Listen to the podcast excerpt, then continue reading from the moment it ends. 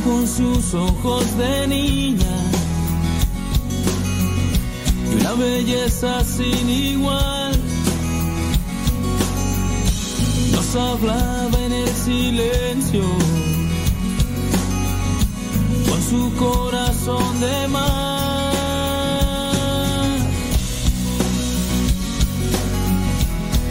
Con su corazón de mar.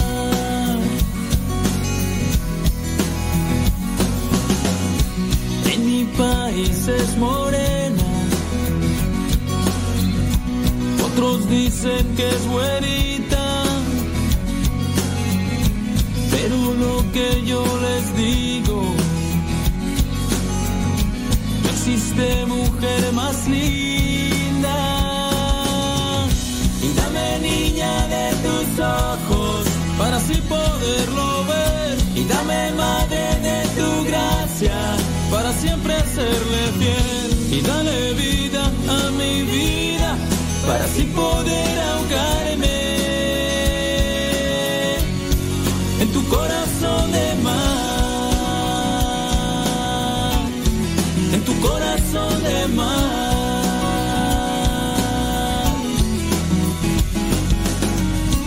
Aun con sus ojos de niña belleza sin igual, nos hablaba en el silencio con su corazón de mar. Y dame niña de tus ojos para así poderlo ver. Y dame madre de tu gracia para siempre serle fiel. Y dale vida a mi vida para así poder ahogarme en tu corazón de mar. En tu corazón de mar.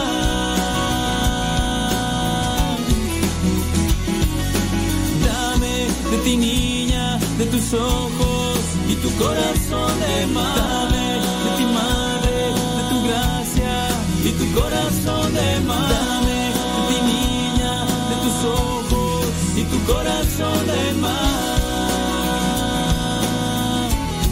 Y tu corazón de mar. Y tu corazón de mar. y tu corazón de mar. Y tu corazón de mar.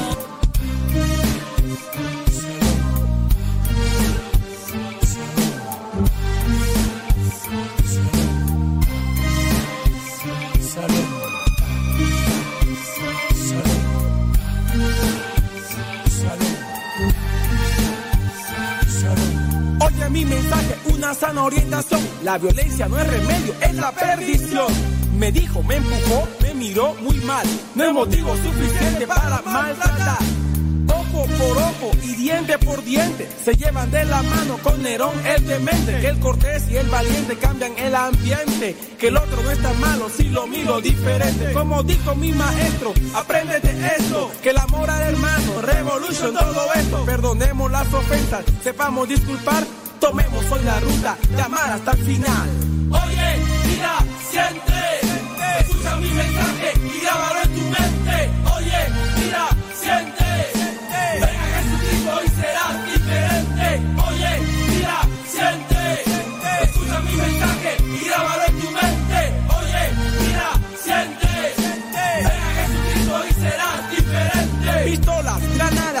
y algo más no te hace más temido, solo acerca tu final. Desarmemos al violento la institución militar, respetemos al otro y vivamos en paz. Este canto es amigo de toda hermandad, no perdamos hoy la ruta, no digamos sí al mal. Da la mano a tu hermano, aprenda a perdonar y verás que florece una nueva humanidad. Y me viene a la mente lo que hizo mi maestro, destronar al opulento, desarmar al violento. No justifiques la ira, el rencor y la maldad, si recibes tu amor, él te sanará.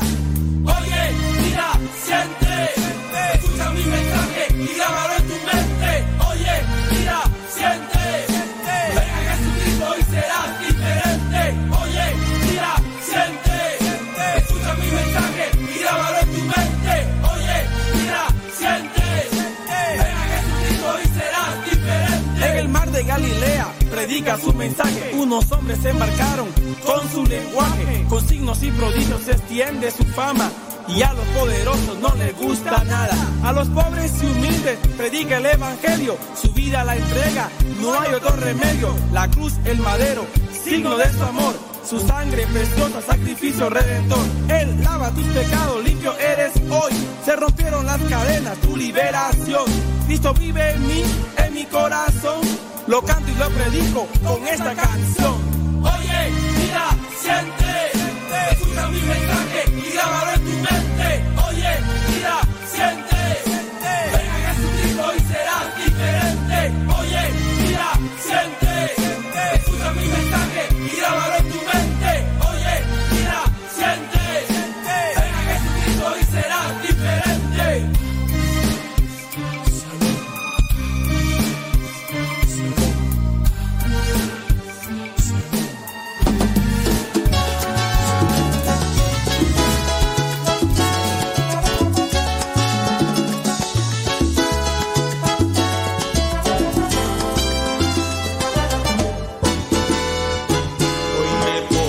postro ante ti, indicándome tu amor. Yo solo quiero amarte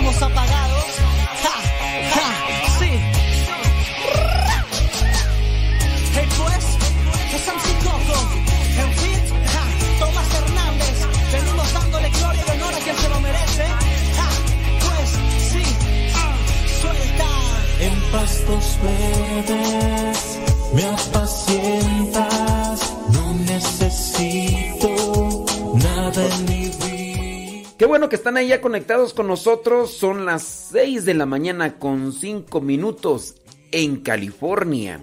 Son las 8 de la mañana con 5 minutos en el centro de México. Son las 9 de la mañana con 5 minutos allá en New York. Spreading the news. I'm leaving today. It's gonna be a part of it in Old New York. Bueno, ya estamos aquí el día de hoy. Es día miércoles 3 de febrero. Miércoles 3 de febrero, día de San Blas. En la iglesia, hoy se tiene un signo regularmente que es la bendición de las gargantas. Es la bendición de las gargantas y ahorita vamos a hablar un poquito más sobre este signo que acompaña como un sacramental como un sacramental. La bendición de las gargantas. Oye, y hablando de, otras cuestiones, eh, ya ves que yo busco por aquí, por allá, muchas cosas. Me encontré con una oración muy bonita y al Espíritu Santo. Esta oración, es más, se las voy a publicar en unos instantes más ahí en, en mi página de Facebook. Dice así la, la oración. Dice, ven Espíritu Santo, hoy quiero pedirte que me ayudes a comunicarme con los demás. Enséñame a decir la palabra justa, a mirar a los demás como ellos necesitan ser mirados, a tener el gesto oportuno. Todo mi ser está hecho para la comunicación. Por eso te ruego que me liberes de todas las trabas que no me permiten comunicarme bien con los demás. Con tu agua divina, riega todas las cosas buenas que has puesto en mi vida, para que pueda hacer el bien.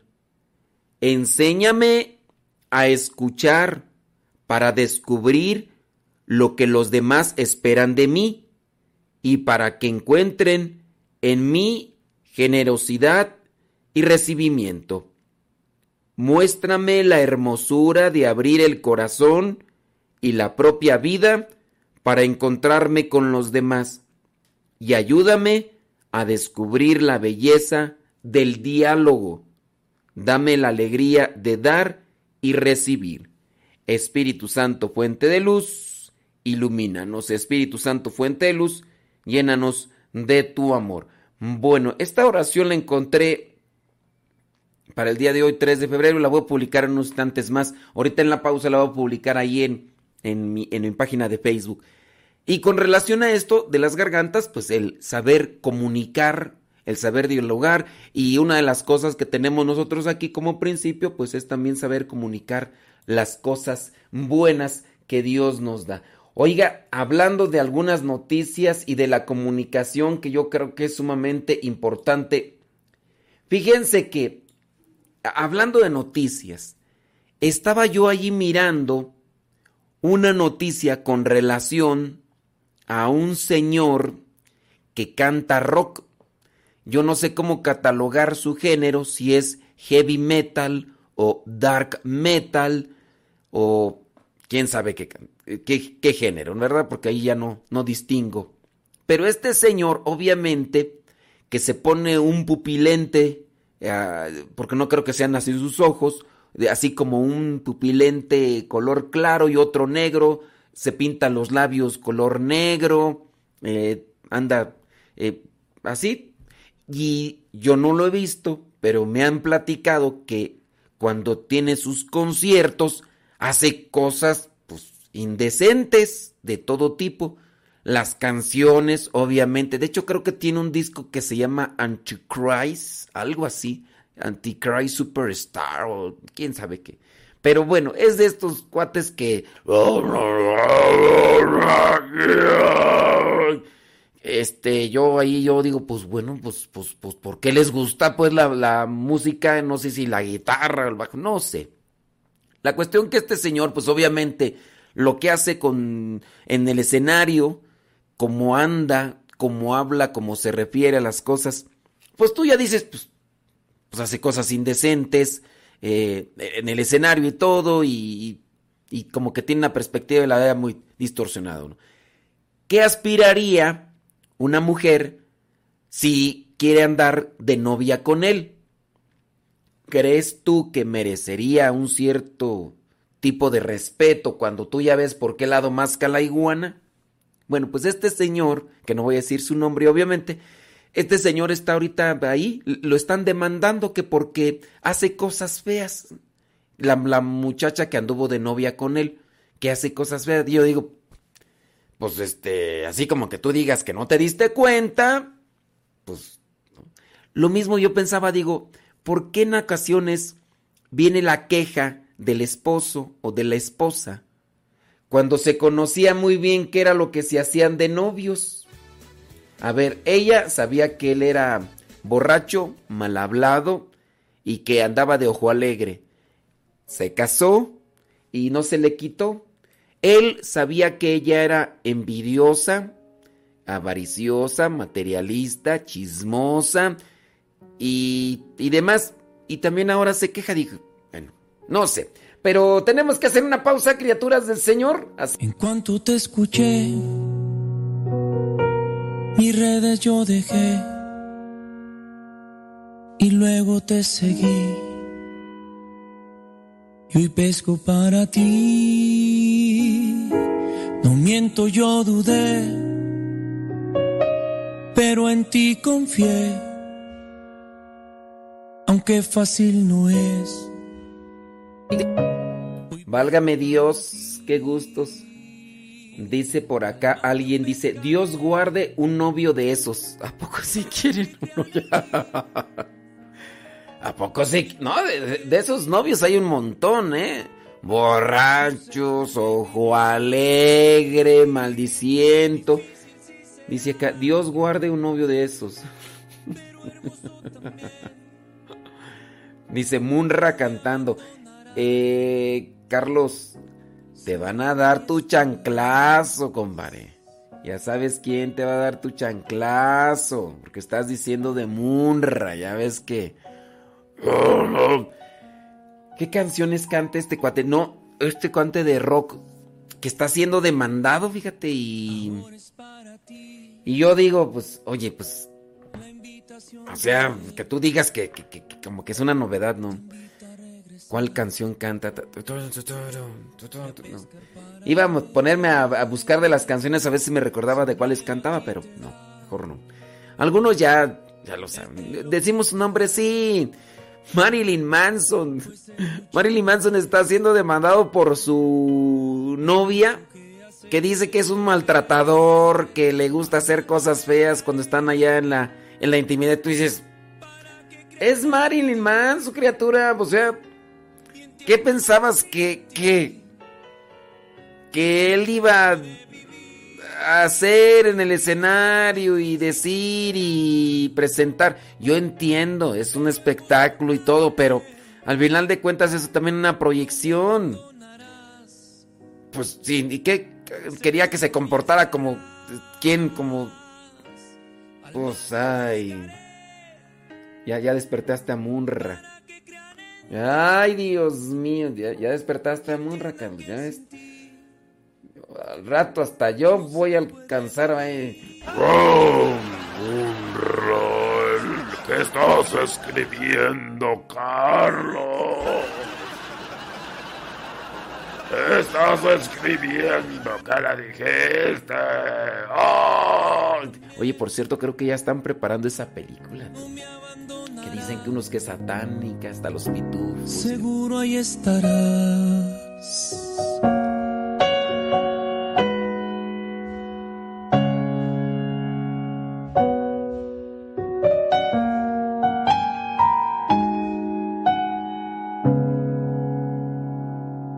Ahora es para ti la invitación de él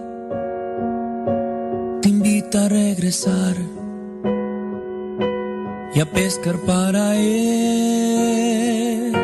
Sin miedo a ti te da, él te lo quitará, pues es mucha la mies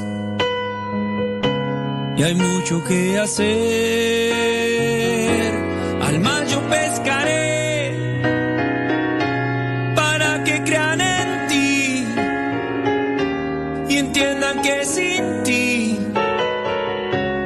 Se puede vivir. Difícil sí será, pero hermoso también. No me abandonarás seguro ahí estarás. Al mar yo pescaré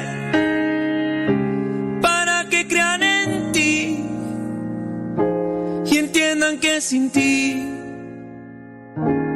no se puede vivir.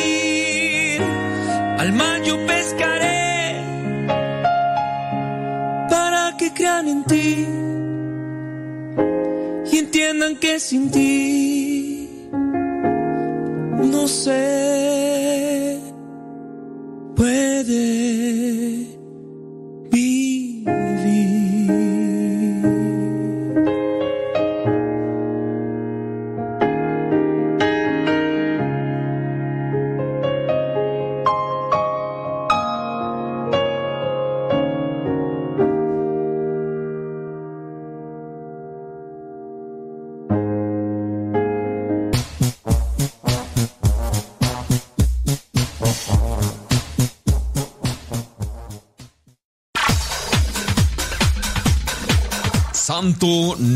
aquel que nunca ha pecado, sino aquel que se levantó de sus miserias. Vamos a escuchar el segmento El Santoral de hoy y aprendamos de aquellos hombres algunas enseñanzas para poder mantenernos en el camino que nos lleve al encuentro con Cristo, es decir, en el camino de la santidad.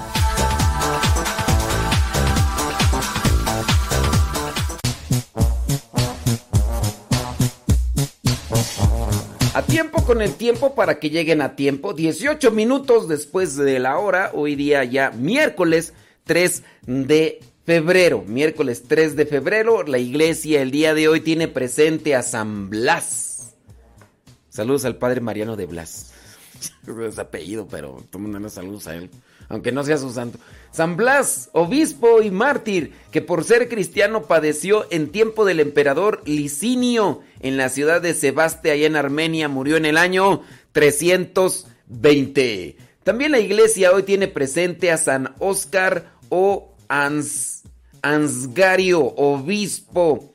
Dice que murió allá en el año 865. La iglesia también hoy, allá en Jerusalén, tiene presente a los santos Simeón, llamado anciano, honrado, ¿no es cierto? Bueno, sí. También a Ana, viuda y... Ok, recordemos, el día de ayer fue 2 de febrero. En algunos lugares celebraron la Virgen de la Candelaria. Eh, la iglesia en general celebró la fiesta de la presentación del niño Jesús en el templo como rito de purificación que se tenía planteado en la ley judía o se tiene planteado a los 40 días la mamá tiene que presentarse a un rito de purificación, pero es la presentación del niño que se consagra, porque la ley judía dice que todo varón primogénito tiene que ser consagrado a Dios a los 40 días al mismo tiempo que se hace la purificación en el caso de la mamá. Y se ofrecen como sacrificio los dos pichones o las dos tórtolas. Si ustedes pusieron ayer atención en la misa, si es que ustedes eh, participaron, se habló de Simeón, este anciano, y también Ana. Bueno, pues la iglesia hoy les tiene presente en el santoral a estos dos. Sí, el día de ayer también se celebró la vida consagrada. Estamos hablando específicamente de las comunidades religiosas, religiosas y religiosos. También eh, en el caso, por ejemplo, de Simeón y Ana, se considera personas consagradas porque dice que vivían para el Señor día y noche. Teniendo presente que ya eran grandes de edad, pero se habían entregado al Señor. En el caso de nosotros los religiosos, estamos también ya entregados. No necesariamente el religioso tiene que ser sacerdote. Hay varones, como por ejemplo San Martín de Porres. San Martín de Porres no fue ni diácono, ni tampoco fue sacerdote. Fue un religioso. Se les llama religiosos legos, pero en el caso son religiosos, no son sacerdotes. Hay muchos religiosos así. En el caso de San Francisco de Asís, se dice que sí, fue religioso, se dice que fue diácono, pero casi eso ni se le menciona por dentro de lo que vendría a ser un servicio como diácono. Pero eh, eh, hay algunos varones que no necesariamente son sacerdotes, son religiosos. Nosotros, en mi caso, soy religioso sacerdote. Pertenezco a una comunidad religiosa vivo bajo una regla. En este caso, vida consagrada. Esto nada más así como para una orientación y también para que ustedes tengan conocimiento de esto. La iglesia entonces el día de hoy les tiene presentes a Simeón y a Ana en el santoral. También la iglesia hoy tiene presente allá en África a San Celerino. Celerino dice que murió en el siglo tercero. También la iglesia en Aquitania tiene presente a San Leonio, presbítero. Murió en el siglo IV. Allá en la Galia, la iglesia tiene presente a los santos Teridio y Remedio. Ellos eran obispos. Murieron en el siglo V. La iglesia también allá en la Galia, el día de hoy tiene presente a otro obispo, Lupicino. Lupicino también murió en el siglo V. La iglesia tiene presente a San Anonia. En Anonia tiene presente a San, perdón, a San Adelino. Allá en Anonia la iglesia tiene presente a San Adelino. Fue sacerdote y abad, murió en el año 696. En Inglaterra la iglesia tiene presente a Santa Guereburga. Ella fue abadesa. Dice que fundó varios monasterios. Murió en el año 700. Y en Brabante la iglesia tiene presente a Santa Berlinda. Ella fue virgen. Murió en el siglo X. Y por último, la iglesia tiene presente en Francia a Santa María de San Ignacio. Ella fue virgen y dice que murió allá en el año 1837. Para que no haya confusión, recuerden que algunas comunidades religiosas adoptan eh, poner un nombre a la persona que se consagra. En este caso, el cambio se hace. Eh, ya no se le va a llamar como indica su acta de nacimiento, sino más bien se le dará el nombre, que en su caso puede ser que ella lo escoja o él, o también en su caso el superior general de la comunidad. A mí me ha tocado participar con las en una misa donde una de las hermanas hizo sus votos y le cambiaron el nombre en esta comunidad de las Vicentinas. Una ocasión me invitaron, dijeron, padre, pues queremos que nos eche la mano, que pues ya buscamos padre si no hay nada, y pues ya no, pues si no hay nada, pues aunque sea usted, pues ya, ya. Dije, está bien, vamos, y estuve presente ahí y se le hizo el cambio. Platicamos un poquito para que me dijeran más o menos cómo va a estar el asunto y ya me dijeron ahí cuál y ya le revelaron a la hermana que iba a ser su profesión de votos religiosos. Le dijeron, hermana, este va a ser su nombre. Y ándale, pues ahí se lo cambiaron. Oye, hablando del santoral, bueno, felicidades a todas las personas que llevan estos nombres. Eh, Santa María, no, María de San Ignacio, Berlinda, Guereburga, Adelino, Lupicino, eh, Teridio, Remedio, Leonio, Celerino, Celerino, eh, Simeón, Ana, eh, Oscar, Ansgario o, Blas. Muchas, pero muchas felicidades. Estaba mirando por ahí que se va a hacer el cambio de algunos santos de las fechas. Por ejemplo, los santos Marta y María y Lázaro pasarán a celebrarse cada 29 de julio. Y aquí el cardenal Robert Sara y el arzobispo Arthur Roger, respectivamente prefecto del secretario de la Congregación para el Culto Divino y la Disciplina de los Sacramentos, han firmado un decreto de variación en el calendario general romano referente a la celebración del 29 de julio, que a partir de este año se llamará de los santos Marta, María y Lázaro.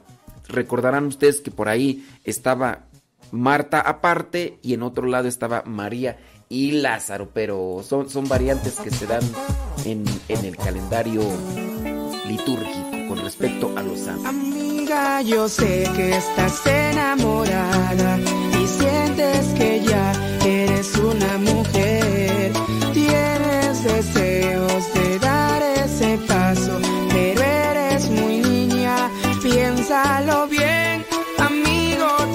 un hombre completo y pides la prueba de amor.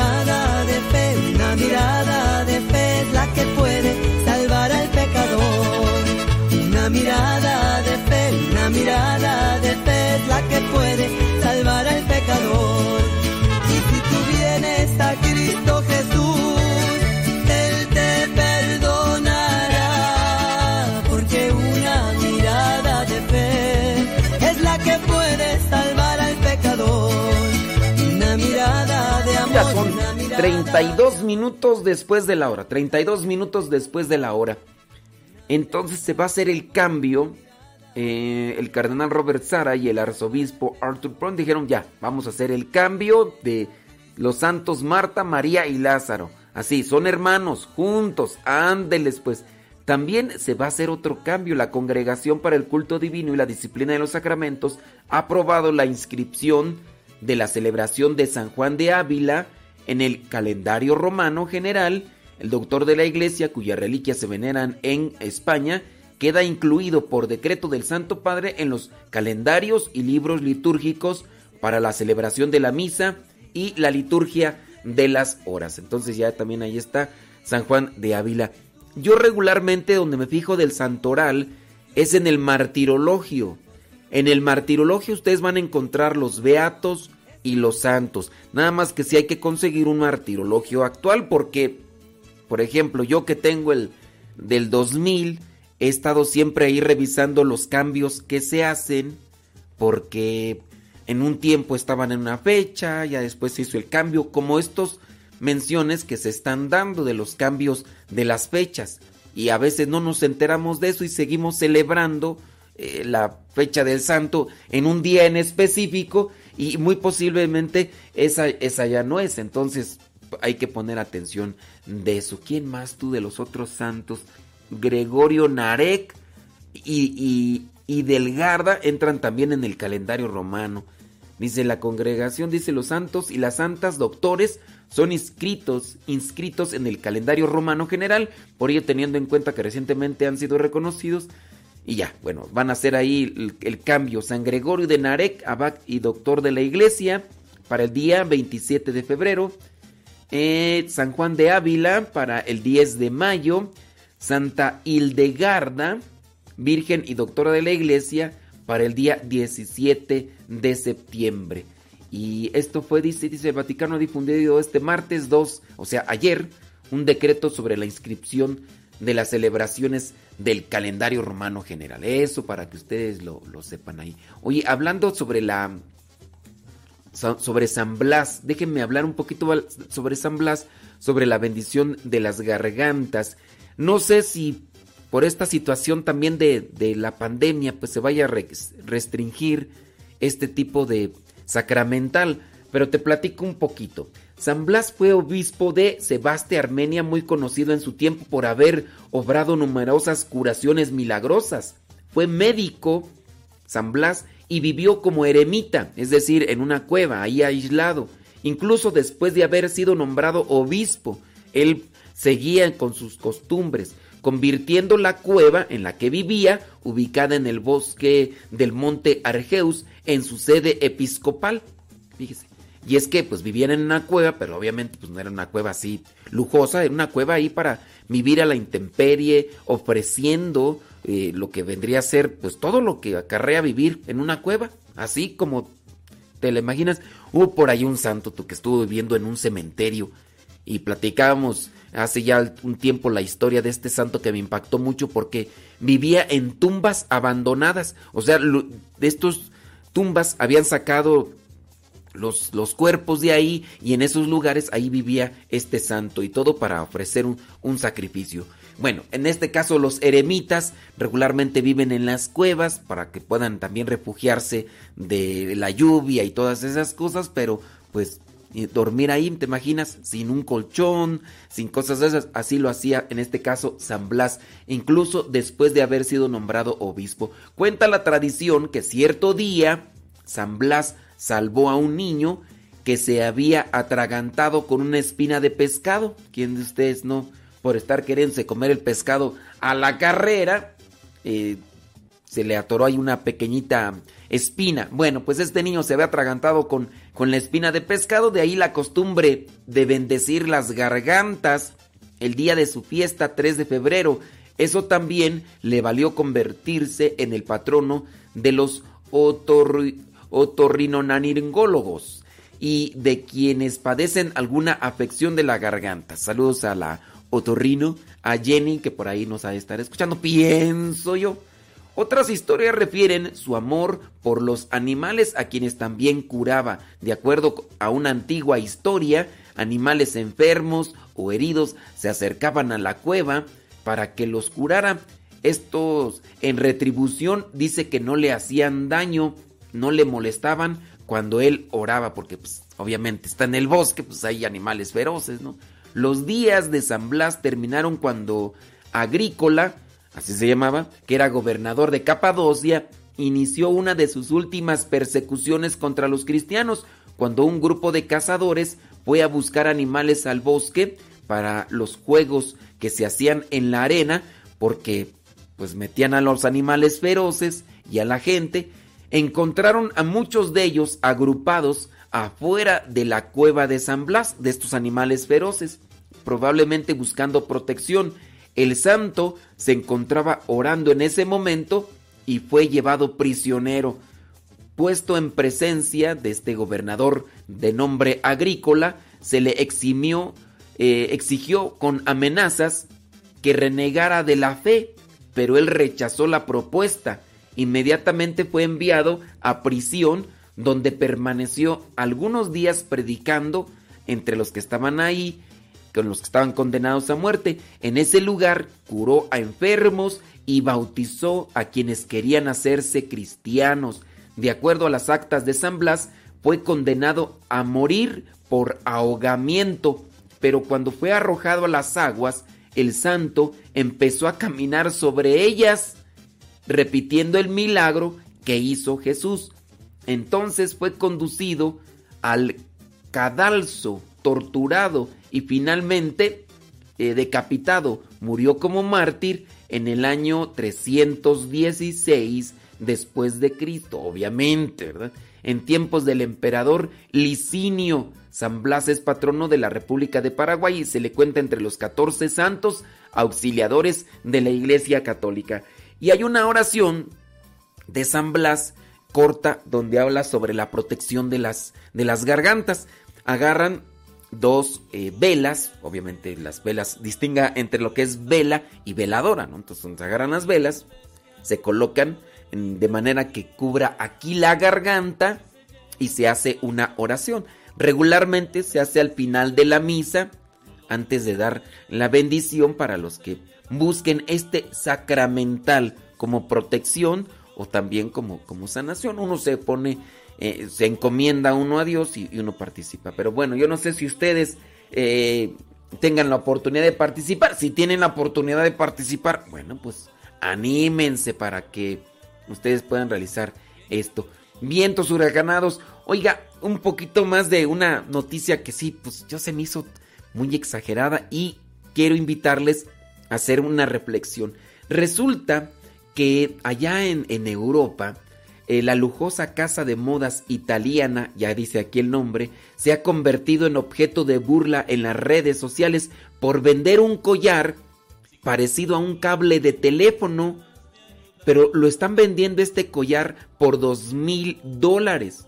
El costoso accesorio se asemeja a cables de teléfono, de estos teléfonos que utilizan todavía el cable y que están así como enroscados. Y así, dos mil dólares. La cuestión es que hay gente que los compra. Les dicen, eh, mira este collar lujoso, ¿quién lo hizo? Pues lo hizo esta casa de, de modas y la gente lo compra. Y entonces viene ahí el cuestionamiento por muchos de nosotros. ¿Qué es la moda? ¿Algo impuesto? te dicen esto es moda y nosotros nos dejamos arrastrar. Somos borreguitos que hemos estado nosotros comprando por moda de lo que nos dicen que es moda. ¿Será que hemos caído en eso?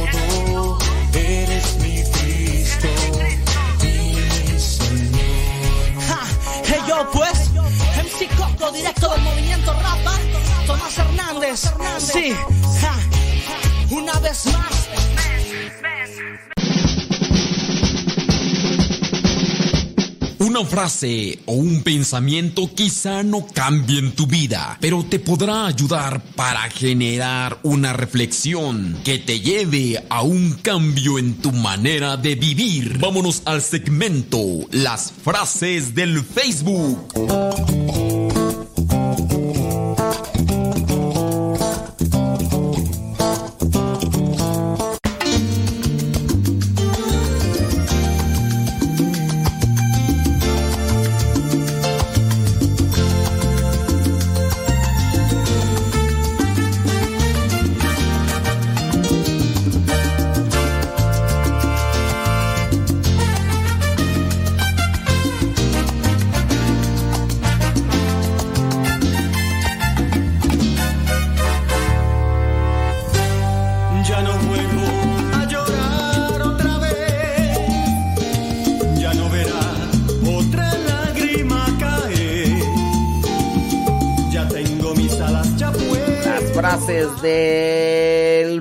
Oiga, por cierto, ya le dejé ahí la oración en mi página de Facebook.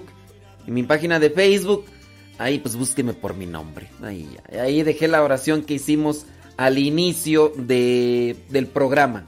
La oración al Espíritu Santo para pedir la comunicación y para también disponerse a tener un buen diálogo. También me llegó este problema familiar dicen que a ver qué consejo les doy yo. Y ahorita nos vamos con las frases del Facebook.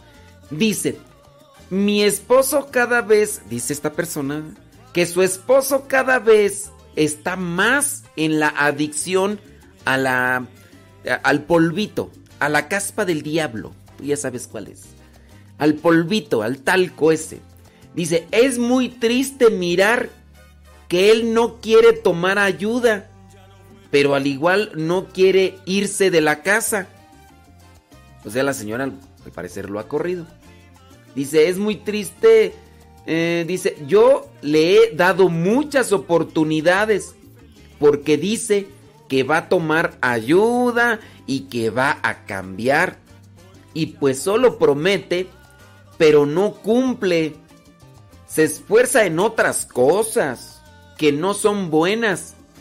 Para eso, sí hace tiempo, pero para crecer como persona nada más no hace nada. Dice que tiene tres hijos.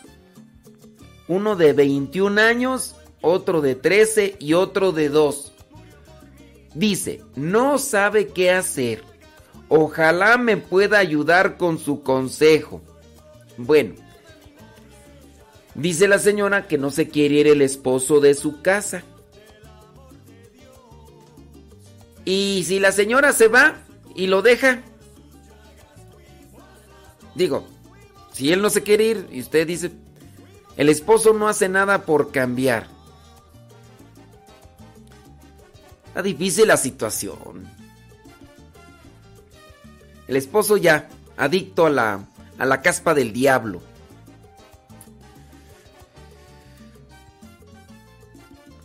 Dios, qué dilema, ¿verdad? A veces yo pienso, ciertamente para la señora es un pesar tener a una persona pues enferma, hay que darle también el título, ¿no? Ya, ya, ya no es él, ya es lo que su organismo le está pidiendo por las sustancias que le ha metido. ¿Cuál será el pesar de la señora más allá de saber pues de que su esposo prácticamente se está destruyendo a sí mismo?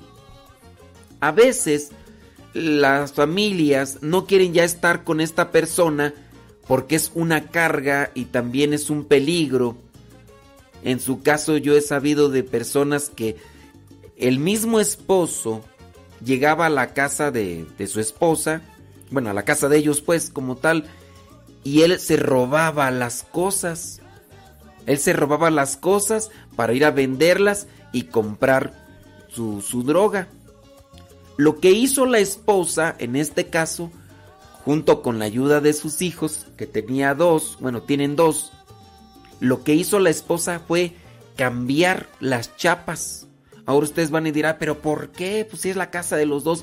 Pues sí, pero ahí está exponiendo a la familia, dado que este fulano, el esposo de la señora, iba y compraba droga, después él quedaba endeudado y estaba exponiendo a su familia para que aquellos que le vendían la droga a su esposo entraran a la casa porque él les decía, no, miren, eh, no tengo dinero aquí, lo tengo en mi casa, vamos si quieren. Y como traía llaves, entonces iban con el grupo este y pues podían entrar. Yo entiendo que es algo muy drástico y que a lo mejor ustedes van a decir, pero ¿dónde está el amor? ¿Dónde está la caridad? Pues también deben de resguardarse las familias. Yo no sé, por ejemplo, en este caso dice, el esposo no se quiere ir de la casa. No sé, a veces es necesario desprenderse para liberarse. Desprenderse de aquello que, ha costado quizá mucho trabajo, que, que ha dado comodidad en la familia, pero mejor sufrir en la búsqueda de lo material a lo que uno está acostumbrado a exponerse a terminar mal o a seguir sufriendo para toda la vida, no sé, pues es que es una cosa que se debe reflexionar en lo particular. Yo esto es lo que le podría comentar a esta señora de a ver, analice qué le qué, sería lo mejor, porque miren, aquí ustedes podrán decir, "No, pues que le rece a Dios." Pues la señora reza. No, pues que lo lleve a un centro, lo lleva, lo meten, fue lo que pasó con el caso que me tocó a mí conocer se le llevó por lo menos cuatro veces a un centro de estos de rehabilitación. Nomás salía y un ratito estaba bien y otra vez volvía con las mismas amistades y otra vez a los mismos vicios. Cuatro veces. ¿Qué haces? No puedes tener a una persona toda la vida en un centro de rehabilitación porque cuesta también mucho dinero y la persona ahí, una, en una de las ocasiones del caso que me tocó a mí conocer, hasta se escapó. Se escapó, quién sabe cómo lo hizo, pero se escapó. igual, pues, pues ahí no, no puedes obligarte. E, es, difícil, pero señora, pues traten de ver. Yo supe de este caso del señor, terminó así. La esposa le puso candado a las puertas de su casa, ya no lo dejó entrar. Pasó el tiempo y el esposo tuvo que buscarse otras maneras. Otra mujer le dio espacio en su vida se juntó con, con él, quedó embarazada, le prometió un montón de cosas y cuando pues me tocó a mí saber del caso dije pues a ver cuánto le aguanta con las mentiras y sí, tiempo después la otra mujer ya tampoco lo aguantó y también lo dejó y así anda por ahí engañando a los demás. Yo entiendo, ya no son dueños de, sus palabras, ya no son dueños de sus movimientos, porque se han metido tantas cosas en el organismo y, y ya, pero ahí es el riesgo de no tener control de lo que uno va consumiendo, de lo que uno va viendo o de lo que uno va haciendo. ¿Cuántas personas no necesariamente a lo mejor no están metidas en la cuestión de la droga, pero sí tienen una adicción? La adicción a las cosas, a las imágenes sucias y ya nomás están enfrascados en querer sentir el placer y las cosas que, que en eso les ofrece. Yo espero que esta señora pues tome una buena decisión porque, pues imagínate, son, cosas difíciles que pueden afectar su integridad y su familia. Y además, si, si tiene, aquí dice que tiene hijos, varones, ¿no? Pero ¿y, si tuvieran mujercitas? Hombre, hasta eso correría.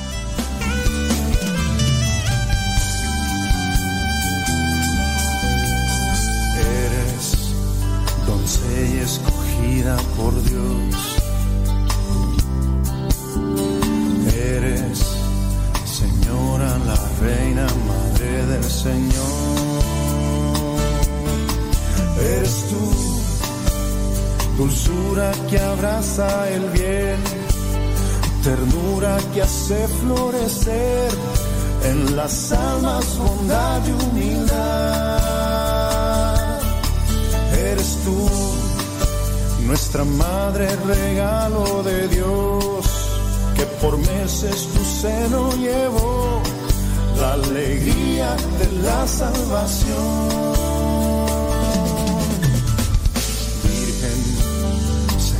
Sensible, apacible, eres virgen. María auxiliadora, eres linda. Consoladora, intercesora, eres tierna. Adoradora, del bien dadora, eres tú. Eres tú. Eres tú. Vámonos con unas frases del Facebook. Sí, unas frases del Facebook. Pues no las dije tú. pues. Pero lo bueno es que ustedes aquí están en radiocepa.com. Gracias. Si ya les dije que dejé la oración al Espíritu Santo ahí en mi página, sí ya. Al que menos, el que menos sabe o menos tiene, a veces suele ser el que más presume. ¿Será? ¿Será? El que menos sabe o menos tiene suele ser el que más presume. Suele ser. ¿Qué, qué, qué es lo que nos llevará a veces a hacer, a presumir lo que no tenemos o no sabemos? A ver, ¿qué será? ¿Qué será? ¿Qué será?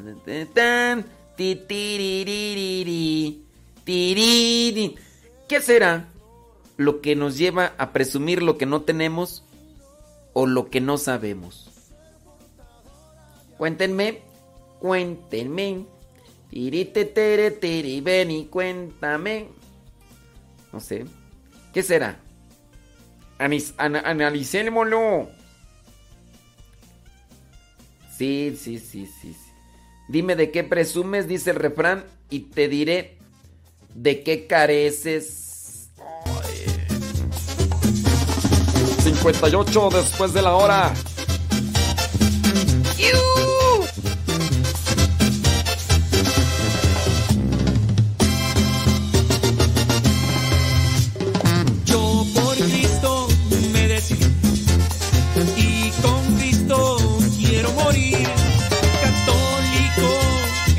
He nacido, Señor.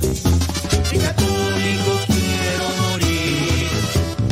Como un tren te quiero seguir. En el redil siempre quiero estar. Sé que estrecho es el camino, Señor.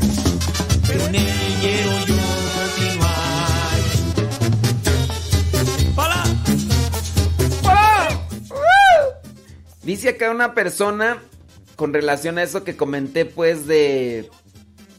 Pues de decirle al esposo drogadicto, decirle, ¿sabes qué? ¡Júchila! Dice, dice una persona, dice, que ella piensa que correrlos de la casa es echarlos a la muerte. Porque van a andar robando en la calle y les pueden dar un mal golpe. Ok, bueno, y si no lo corren, y si no lo corren, pero él no quiere cambiar, y después él hace que a los que les debe droga lleguen a la casa. Porque eso ha pasado. Los que venden la droga, ellos van a quererse cobrar de una y otra manera. Ah, no, pues la esposa, porque eh, dice, no, es que si lo he hecho y luego le va a pasar algo malo, no, mejor aquí que se quede en la casa. Ya se endeudó el fulano con los que venden droga y al rato llegan a la casa del fulano, no lo encuentran, pero encuentran a la esposa, encuentran a la hija y van a decir, ay no, aquí hay familia, vámonos, vámonos, porque aquí hay familia. Digo, así como ustedes también le exageran, ¿verdad? Ay, es que qué tal si los avientan a la calle y luego les pueden dar un mal golpe. Pues también yo le voy a echar crema a mis tacos. Está difícil la situación. Sí. Bueno, déjame ver acá. Los mismos y las mismas. Mm. Dice... Pasar por eso, Dios ayude a superar a todas las personas que están pasando por eso. Es que Dios sí nos ayuda. El problema es que nosotros no... Yo pienso que nosotros deberíamos de cambiar también ese tipo de oración. Ay, Dios ayude a esas personas. Ay, como si Dios estuviera diciendo, aquí estoy esperando, ¿eh? A ver a qué horas me dicen que los ayude, porque si no me dicen ustedes que los ayude, yo no los ayudo, ¿eh? Ah, ah. mira, fulanita de tal ya dijo que ojalá yo los ayude. Eh, ¿Tú crees que Dios va a estar así? Yo digo que también hay que cambiar la oración. Así decir, ay, ojalá y Dios los ayude. Así como que Dios dice, no, si no me dicen yo no los ayudo. Si no me dicen, yo no los ayudo. Ah. ¿Tú, crees que, que, Dios va a estar así? Sí, hay que hacer oración. Ojalá y ellos se dejen ayudar por Dios. Ojalá le pedimos a Dios que... ¿Que qué tú? que mueva los corazones. Que mueva los corazones de las personas. Van a decir ustedes, ¿Y qué, que no es lo mismo eso?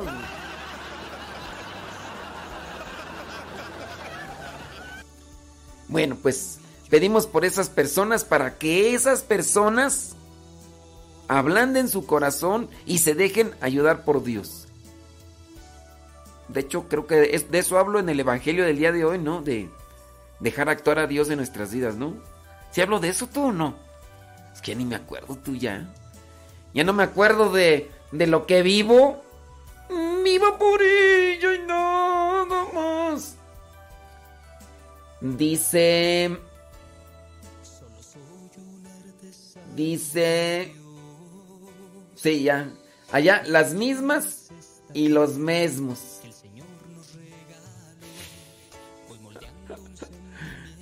No veo a nadie desconocido. Mismos y mesmas.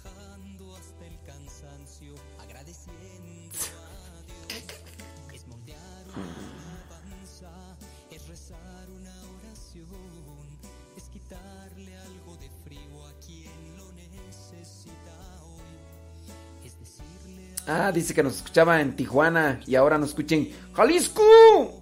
Jalisco, Jalisco, Jalisco. Jalisco, Jalisco. Jalisco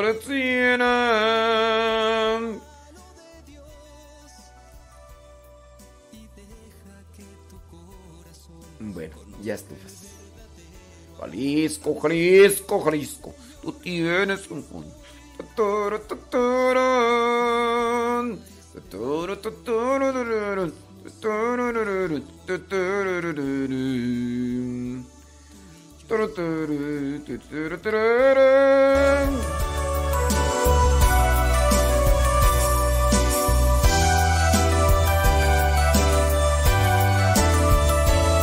Solo soy un artesano de Dios. Mi taller es esta tierra el Señor nos regaló, pues moldeando un sentimiento con hasta el cansancio, agradeciendo a Dios, es moldear una alabanza, es rezar una oración, es quitarle algo de frío a quien lo necesita hoy. Es decirle a mi hermano que en mis actos también lo amo, enseñarle a pescar y a trabajar el día de hoy. Conviértete en un artesano deja que tu corazón conozca el verdadero amor. Tan solo mi Señor, aquí estoy. Moldea este barro, de lo demás nos encargamos tú y yo.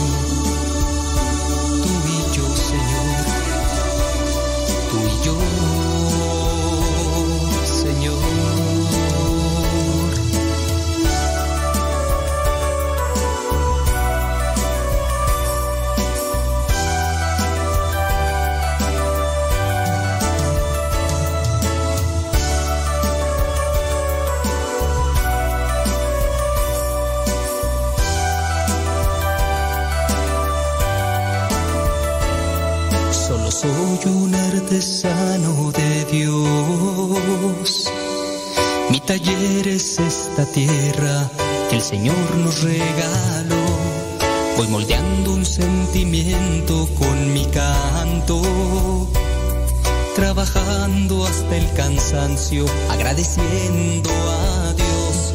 Es moldear una alabanza, es rezar una oración, es quitarle algo de frío a quien lo necesita.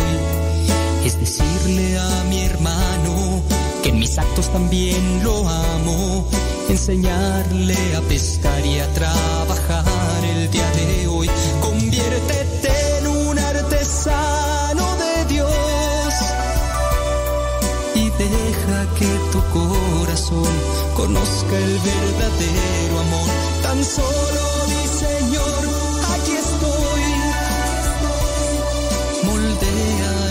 de lo demás nos encargamos tú y yo. Tú y yo, Señor. Tú y yo,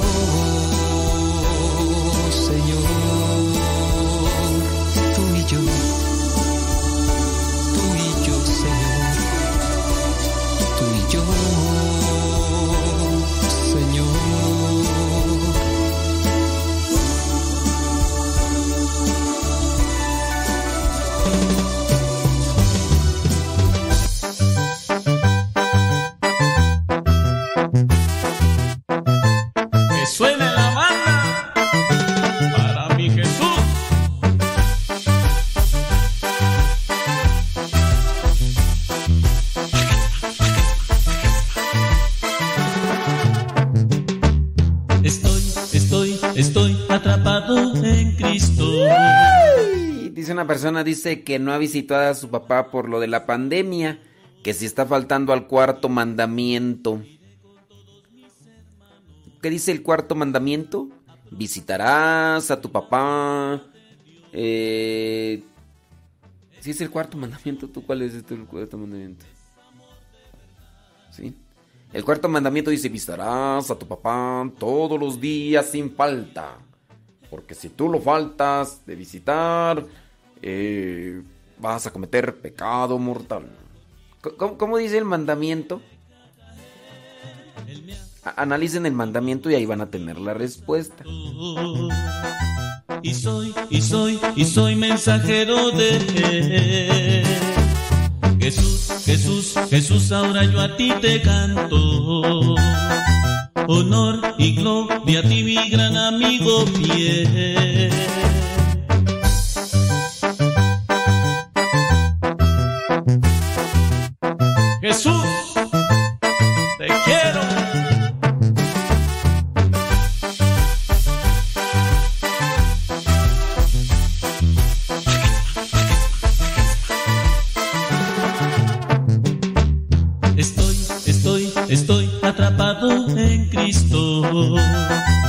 Y voy, y voy, y voy proclamando su amor. Si ustedes consideran que que están faltando al cuarto mandamiento porque no lo visitan en esta situación de pandemia,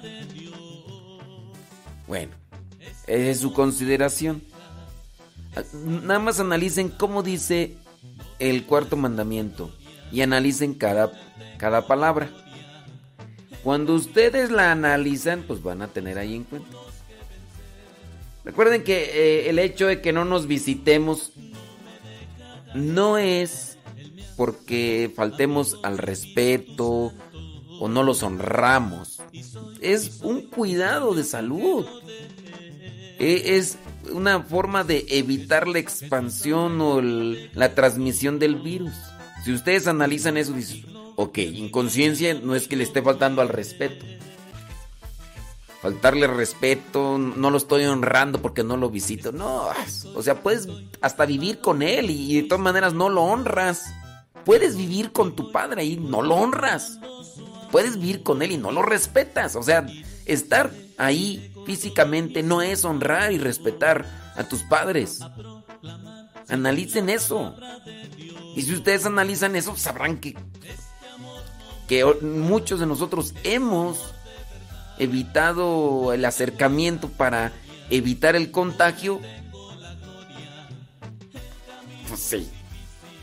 Acaba de fallecer hace unos cuantos días mi abuelito. No fui. es que tú ya no los amas, tú ya no los quieres, tú ya te olvidaste de la familia. No, no me olvidé. Evité estar ahí para evitar los contagios. Yo sí creo que hay virus. Que lo hicieron, que no lo hicieron, es otra cosa, pero sí existe y matan a la gente. Pero analicen también las cuestiones, pues, para que ustedes no, no se enreden en situaciones, pues, que no pues, no son necesarias, pues. En base, si ustedes analizan qué es honrar y respetar a los padres, ustedes esfuércense en vivir eso y no hagan trivialidades de si lo visito o no lo visito, porque ustedes piensan que eso es honrar y respetar. No. Igual si no lo visito, pero lo respeto y lo honro y de muchas maneras más. Puedo ir a visitarlo, voy a visitarlo, se puede. Ahorita no se puede, no se puede, pues ya pues sí, si no. ¿Qué vas a quedar hasta vivir ahí? No, pues. ¿Qué, es eso?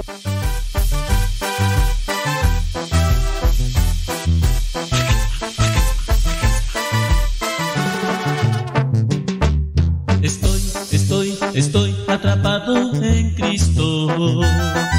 Y voy, y voy, y voy proclamando su amor. Iré iré, iré con todos mis hermanos a proclamar sin fin la palabra de Dios. Este amor no me deja, es amor de verdad. No tengo escapatoria, con él tengo la gloria.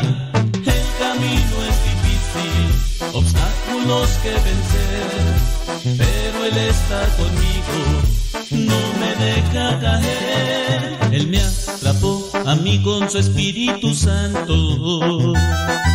Y soy, y soy, y soy mensajero de él. Jesús, Jesús, Jesús, ahora yo a ti te canto. Honor y gloria a ti, mi gran amigo fiel.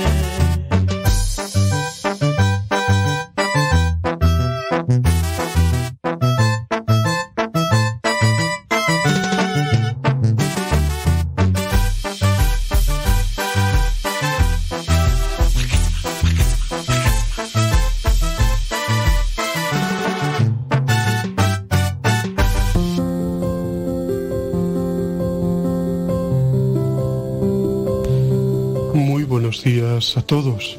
Hoy es miércoles, día 13 de febrero, perdón, día 3, quería decir, 3 de febrero, y estamos en la semana cuarta del tiempo ordinario. ¿eh?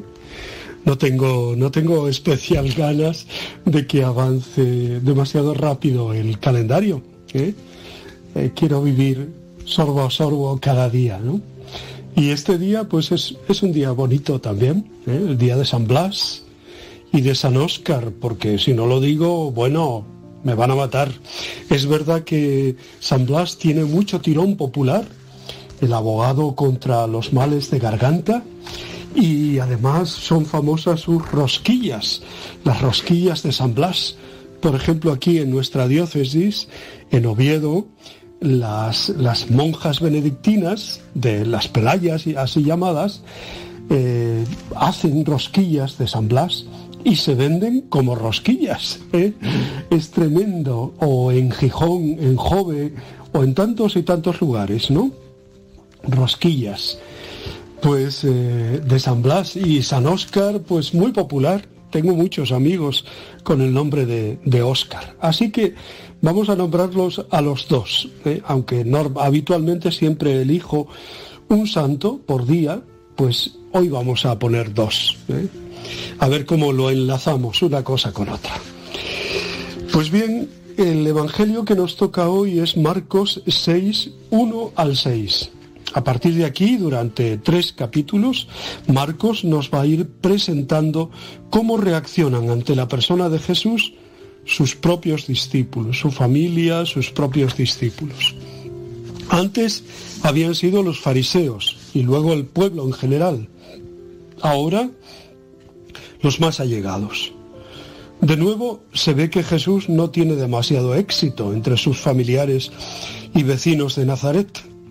Sí, admiran sus palabras y no dejan de hablar de sus curaciones milagrosas, pero no aciertan a dar el salto. Sí es el carpintero, el hijo de María, y aquí tiene a sus hermanos.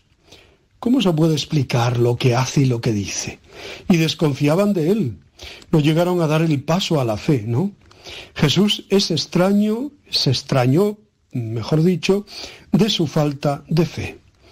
Tal vez si hubiera aparecido como un Mesías más guerrero, más político, le hubieran aceptado. Se cumple una vez más lo de que vino a los suyos y los suyos no le recibieron, o como lo expresa Jesús, nadie es profeta en su tierra.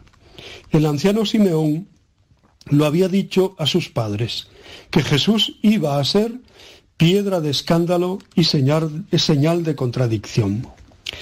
Lo de llamar hermanos a Santiago, José, Judas, Simón, nos dicen los expertos que las lenguas semíticas puede significar otros grados de parentesco. Por ejemplo, primos, primos hermanos. De dos de ellos nos dirá más adelante Marcos quién era su madre, que se llama, que se llama también María. Equivalentemente, nosotros somos ahora los de su casa, los más cercanos al Señor, los que celebramos incluso diariamente la Eucaristía y escuchamos su palabra. ¿Puede hacer milagros porque en verdad creemos en Él? ¿O se puede extrañar también de nuestra falta de fe y no hacer ninguno? ¿No es verdad que algunas veces otras personas más alejadas de la fe nos dan lecciones de generosidad y de entrega, la excesiva familiaridad y la rutina son enemigas del aprecio y del amor. Nos impiden reconocer la voz de Dios en los mil pequeños signos cotidianos de su presencia, en los acontecimientos, en la naturaleza, en los ejemplos de las personas que viven con nosotros, a veces muy sencillas e insignificantes según el mundo, pero ricas en dones espirituales y verdaderos profetas de Dios. Tal vez podemos defendernos de tales testimonios como los vecinos de Nazaret, con un simple pero no es este el carpintero y seguir tranquilamente nuestro camino. ¿Cómo podía hablar Dios a los de Nazaret por medio de un obrero humilde, sin cultura, a quien además conocen desde hace años? ¿Cómo puede el Hijo de María ser el Mesías? Cualquier explicación resulta válida. No está en sus cabales, está en connivencia con el diablo, es un fanático, menos aceptarle a él y su mensaje porque resulta exigente e incómodo o sencillamente no entra dentro de su mentalidad. Si le reconocen como el enviado de Dios, tendrá que aceptar también lo que está predicando sobre el reino, lleno de novedad y compromiso. Es algo parecido a lo que sucede en los que no acaban de aceptar la figura de la Virgen María, tal como aparece en las páginas del Evangelio sencilla, humilde, mujer de pueblo, sin milagros, experta en dolor, presente en los momentos más críticos y no en los gloriosos y espectaculares. Pero hay mucha gente que prefiere milagros y apariciones, ¿eh? y van de aquí para allá, y de país en país, y, de, y vamos más para allá, y tienen un santuario aquí, pero andan todo el día mientras que Dios nos habla a través de las cosas de cada día y de las personas humildes. La figura evangélica de María es la más reacia, eh, perdón, la más recia, quería decir, y la más cercana a nuestra vida, si la sabemos leer bien. Y no estoy en contra de los santuarios marianos y de las apariciones, solo faltaba, ¿eh? y mucho menos de las aprobadas por la Iglesia. Cuando somos invitados a celebrar la Eucaristía y participar de la vida de Cristo en la comunión, también hacemos un ejercicio de humildad al reconocerle presente en esos dos elementos tan sencillos y humanos, el pan y el vino. Pero tenemos su palabra de que en esos frutos de nuestra tierra, los mismos que honran nuestra mesa familiar, nos está dando desde su existencia de resucitado nada menos que su propia vida. Si algo puede con Jesús es sobre todo la falta de fe, la falta de confianza, o esa especie de prepotencia intelectual que presume estar al cabo de todo y de esperar encontrar a Dios solo en las presuntas alturas intelectuales y morales en las que uno cree hallarse instalado. Tanto pueden con él que le extrañan y no puede dar razón de ellas. Más todavía, y lo que es peor, le inutilizan. Dice el texto que no pudo hacer allí ningún milagro, excepto curar algunos enfermos imponiéndoles las manos. No pudo porque solo puede hacer milagros donde hay fe. A pesar de todo, esto no le desanima ni le hace abandonar y por eso sigue recorriendo los pueblos de los alrededores enseñando. ¿Mm? Y si al maestro y señor le ha pasado esto, ¿qué esperamos nosotros? Que no somos mayores que el maestro, ¿no? Es bueno que lo recordemos cuando a veces decimos, he tenido un fracaso. Bueno, no sé, en la apertura a la palabra de Dios se juegan muchos factores, ¿no? Y la libertad, y la responsabilidad, y la anuencia de la gente, y su estado de ánimo, o su momento personal, o el momento comunitario, muchas cosas. Pidámosle a Dios que nosotros seamos capaces de abrirnos a su palabra y que seamos personas sencillas, acogedoras, que leamos cada día los signos de los tiempos, o sea, lo que nos pasa, esto mismo del coronavirus, que es verdad que es muy negativo y, hace mucho daño y la enfermedad cega la vida de, muchas personas. Pero también es verdad que está sacando muchas cosas positivas, hay mucha colaboración, mucha entrega, mucha generosidad, mucha caridad por parte de muchas gentes ¿eh? y personas que se preocupan sinceramente por el prójimo. Bueno, pues saber leer esos signos y saber destacarlos y que ayuden eh, a las personas a ir adelante. Decía al comienzo de esta reflexión que hoy se celebra la memoria de San Blas, obispo y mártir, y San Óscar, obispo. Primero San Blas, obispo de Sebaste, de Armenia. Es un supuesto mártir de la persecución de Licinio en el año 316. En en realidad es una figura históricamente, es decir, para la crítica histórica, muy oscura, hasta tal punto que uno se queda sorprendido al ver que se ha conservado en el nuevo calendario de 1969. Sus presentadores lo justifican invocando la gran popularidad de que disfruta el santo en varias regiones. Efectivamente, en muchos lugares y todavía actualmente, los sacerdotes imparten en el día de hoy la famosa bendición de San Blas, contra el dolor de garganta. Según la leyenda, poco antes de su pasión, Blas habría curado a un chiquillo que se ahogaba por haberse tragado una espina, una espina que tenía en su garganta. Óscar, San Óscar obispo, se le llama justamente apóstol del norte de Europa, Anscario, llamado también Óscar, fue un monje benedictino en Corbie, donde había sido educado. Ejerció el cargo de maestro en la escuela del monasterio. Una vez hubo recibido el bautismo, el rey Harald de Dinamarca, Ascario se dirigió a aquel reino y a Suecia para predicar el Evangelio. Fue el primer obispo de Hamburgo. El Papa Gregorio IV lo nombró arzobispo legado para Escandinavia sometido al principio a la autoridad de Evo, arzobispo de Reims, hasta que se formó el arzobispado Hamburgo-Bremen, territorio eclesiástico independiente de Colonia. Ascario, Óscar, fue infatigable en la dura misión de los reinos del norte, Esta misión tuvo como punto culminante la conversión del rey Olaf de Suecia. Nuestro santo murió en el año 300, perdón, 865, este día, el día 3 de febrero. ¿Mm?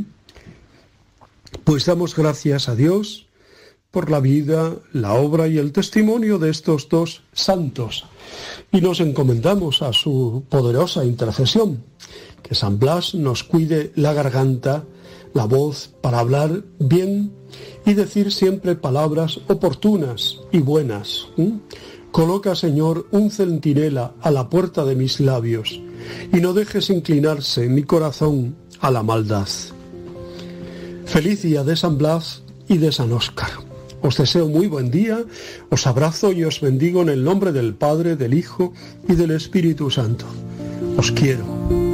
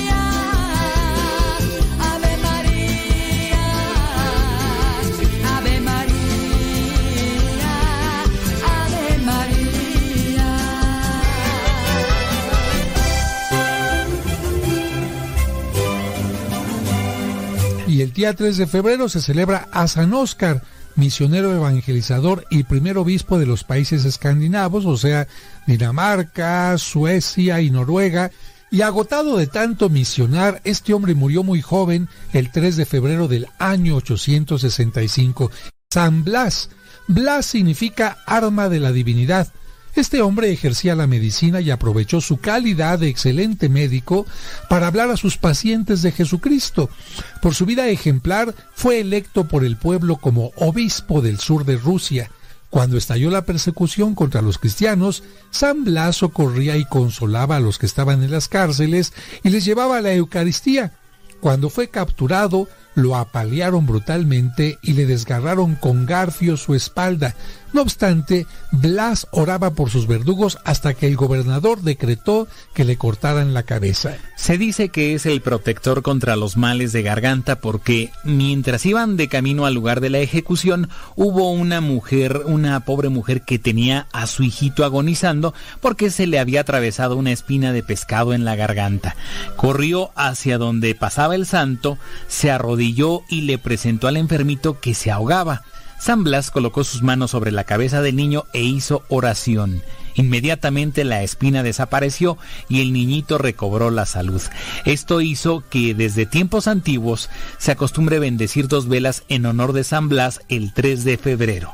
Estas velas se colocan en la garganta de las personas diciendo, por intercesión de San Blas, te libre Dios de los males de garganta.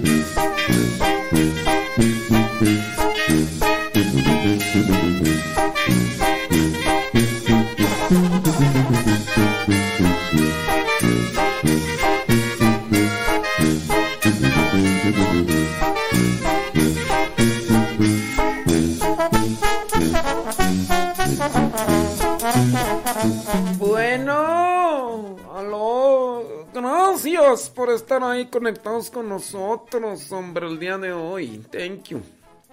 Thank you very much. Este. mm, Por ahí estaba mirando un comentario antes de ir a echarle algo a la tripa. Y. ¿Cuál era tú? Deja ver si lo encuentro.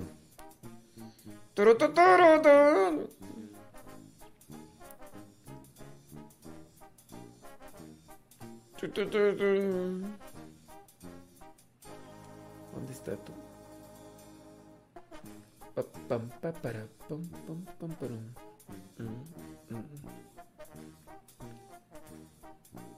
Dice...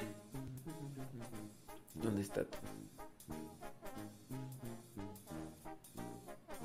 ¿Dónde está tú? Ah, sí, dice. Dice una persona, dice, eh, ¿es una obligación mantener a los papás? ¿Es una obligación mantener a los papás? Dice que sus cuñadas le alegan que es una obligación. La persona que escribe piensa que es un acto de amor y mandarle su ayuda. Yo creo que las cosas hay que ponerlas en su contexto, ¿no? ¿Es una obligación, sí o no, ayudar a los papás?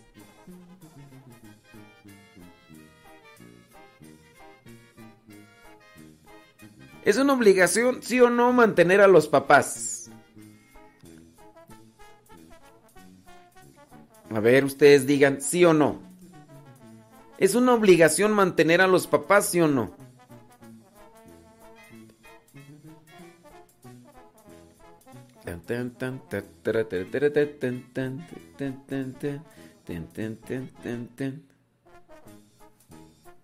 ¿Es una obligación mantener a los papás, sí o no? A ver, a ver, voy a ver. Voy a ver sus comentarios tú.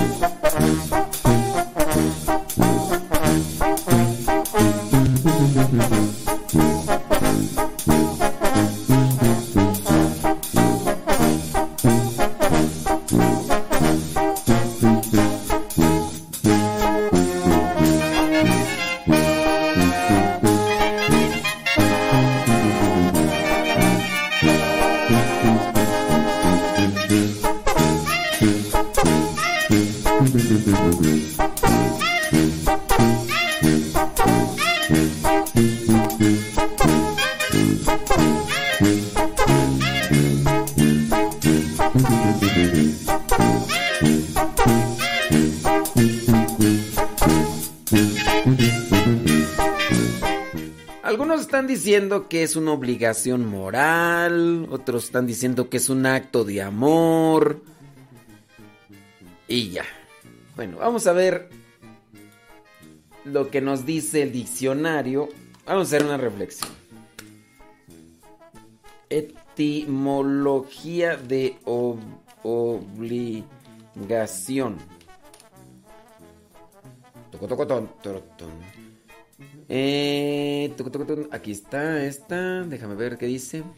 La palabra obligar viene del latín obligare, que significa atar, sujetar, comprometer, empeñar, que es verbo compuesto con prefijo, y ya dice aquí, ta, ta, ta, se considera también por muchos que la palabra religión se vincula a esta raíz, obligar. Bueno, eso es considerado. Aunque pueda tener la etimología mucho más compleja. Bueno, eso ya es otra cosa. Este, el verbo obligar también tiene el sentido de estar forzado hacia otro por el agradecimiento. De ahí, por ejemplo, la forma portuguesa obrigado, para dar gracias o reconocer que uno está agradecido. Entonces, obligar también podría estar en el sentido forzado hacia o por el agradecimiento.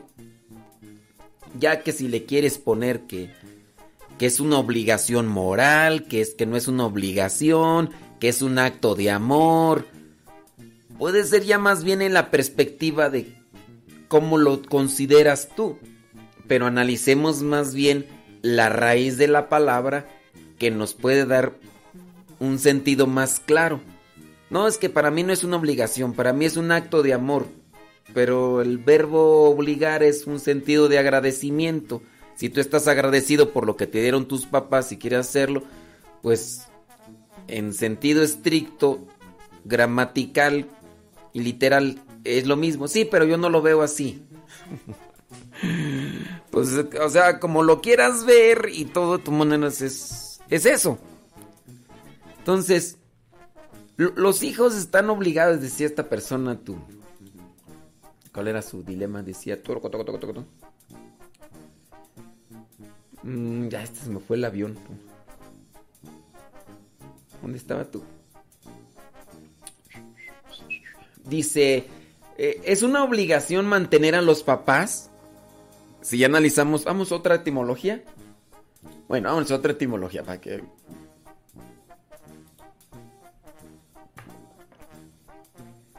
En el latín, como obligatio se encuentra y se forma combinando elementos. Ob remite la idea de enfrentar y por otro lado ligare en alusión a una atadura o vínculo.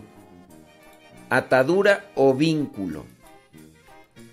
En su sentido primigenio, una obligación es algo relacionado a una imposición. Asimismo, el verbo obligar se percibe en el latín obligare y el adjetivo obligado en obligatus. El prefijo latino obtiene y representa obligatus obrigado.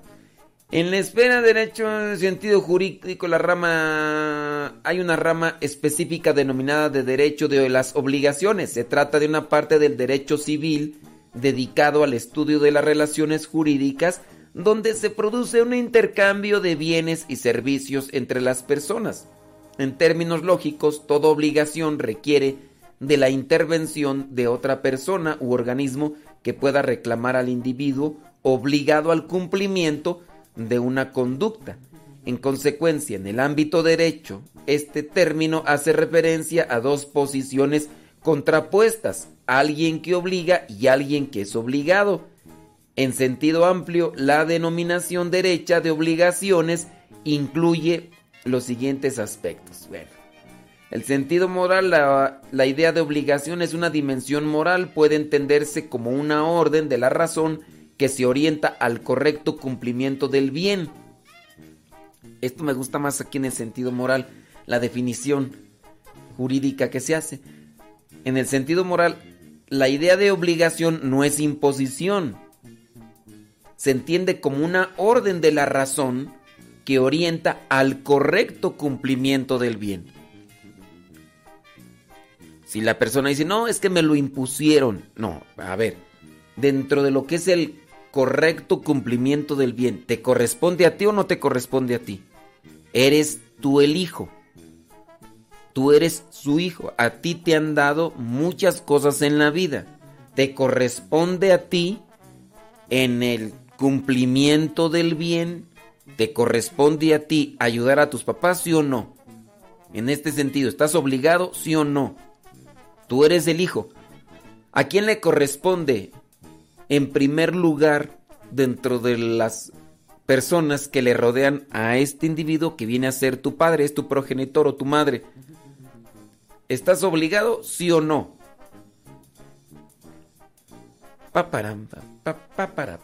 Claro, aquí pues ya hay que analizarlo también, ¿no? Eh, ¿qué, qué, qué es, ¿Qué es mantener o qué es eh, mantener a los papás? Sí, ¿qué es mantener? Porque aquí la persona, la disyuntiva está porque las cuñadas le alegan, dicen, que le alegan. Yo, yo entiendo por alegar cuando hay una discusión que raya en la mm, en el enojo o en el reproche o en el conflicto. Yo, yo así entiendo alegar, yo no sé a qué le entienden ustedes alegar. Dice, es que sus cuñadas le alegan que es una obligación. Entonces, esta persona dice que ella no, dice que no es una obligación, que es un acto de amor. Pero entonces, a ver, acto de amor, eh, obligación, analizándolo así jurídicamente y gramaticalmente, a ver, dime, ¿estás obligada, obligado, sí o no? Entendiendo como obligado como un acto recto eh, que está conducido a lo que es el bien de la persona para ayudar. ¿Quién está en primer lugar? Ustedes que son los hijos, nosotros que somos los hijos, o en su caso los sobrinos o los tíos o el vecino o cualquier persona que cruce en la calle. ¿Quiénes están en primer lugar dentro de la responsabilidad para ayudar a alguien. Entiéndase, mantener, ¿qué es mantener? No, pues es que ya voy a dedicarme totalmente. Los hijos obviamente deberían de colaborar. ¿Cuántos hijos son? Bueno, son tantos hijos. Bueno, vamos a colaborar también en la medida de las posibilidades. Unos no trabajan igual que el otro, por lo tanto no reciben la misma compensación económica. Pero este que no puede trabajar lo mismo, pero sí ayuda en la presencia, en, en lo que vendría a ser una disposición personal la otra persona, el otro hermano, gana más, bueno, él aporta lo económico, tú aportas la presencia moral. Se debe dar una colaboración, ¿no? Por, en el caso de los hijos, no necesariamente quiere decir que el hijo, que ya está casado y que tiene su familia, debe dar totalmente todo su dinero a sus papás, no, es una colaboración. Y también los papás, digo, eh, los papás tendrían que buscar la manera de, si pueden todavía realizar algo, no quiere decir que pues ya tienen 50, eh, 60 años, ¿no? Y pues ya no van a hacer nada, ya nada más van a estar ahí sentados ahí en la mecedora y hijos, tráigame de comer. Y no, pues hay muchas cosas pues que incluso hasta les sirve de movimiento para su condición física y demás. Que están enfermos, que ya no pueden trabajar porque están ancianos, es otra cosa. Y ahí... Pero sí, yo no sé por qué dice que que, sus cuñadas le alegan. ¿Quién sabe cuál será también la situación, verdad? Por la cual estarán pasando estas personas. Y dice que sus cuñadas le alegan que es una obligación mantener a los papás. Y pues, este, obligación en el sentido estricto y moral, hemos visto que sí. En, cuestión eh, moral, pues también. Obligación de corresponder a una ayuda por lo que me han dado por lo que soy con ellos, sí. No es una imposición. Obligar, claro. Es que me obligaron, me impusieron. Pues sí, también se puede entender en este caso cuando se priva de la libertad a la persona y no puede hacer más que aquello que se le impuso hacer. Y ahí sí ya entramos en otra cuestión. Pero ahí creo que no es obligar, ¿no? Ahí ya se priva de la libertad a la persona. La persona ya no toma una decisión. me obligaron. Ahí ya más bien hubo una, forzaron a la persona, ¿no? No en el sentido lo obligaron, no, no lo realizó eh, por una cuestión personal, sino que no tenía de otra y tuvo que hacer eso. Pero bueno, ya lo analizando ahí, ya pues, tendremos que analizar el caso acá. Ey, Dice, los que estamos apoyando monetariamente a los que están cerca de ellos, pues verlos físicamente, ayudarles, pues sí.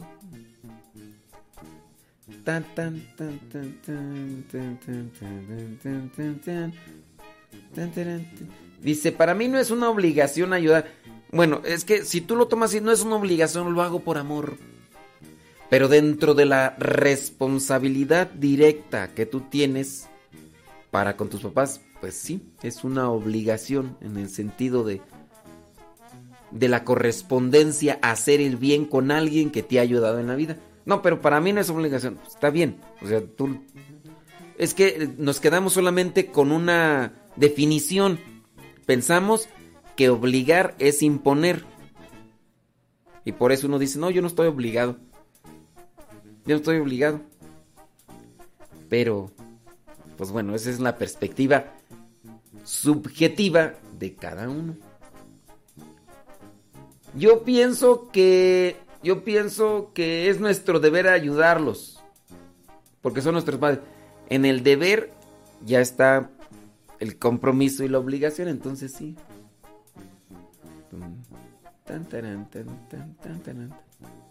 Bueno, creo que ya la persona que nos preguntó ya ni está ahí. Ya la persona que nos preguntó ya hasta se fue y nomás nos dejó ahí la, la pregunta y comentario y se fue. Dice, cuando hay mucha gente involucrada en ver a los papás, es difícil a veces ponerse de acuerdo y darle gusto a todos. Creo que el problema está cuando uno quiere darle gusto a todos. Si no, va a estar... Uno también debe tener cierto tipo de conciencia clara, ¿no? De voy a hacer lo que me toca o lo que puedo, lo que alcanzo ya si los demás les gusta o no les gusta, pues ni modo, dijo Lupe, ¿qué le vamos a hacer? Dijo Don Roberts. Saludos a Don Roberts. Saludos, Don Roberts. Si tengamos cuidado en querer estar bien con todos, para. tengamos cuidado en querer tenerlos contentos a todos. Porque en el querer tenerlos contentos a todos. Mm, mm, te diré, te diré. Déjame ver acá los filósofos griegos. Dice, algunos hijos que tú, algunos hijos no ayudan porque los padres no lo permiten, dicen que ellos pueden, que cuando ya no puedan se les ayude.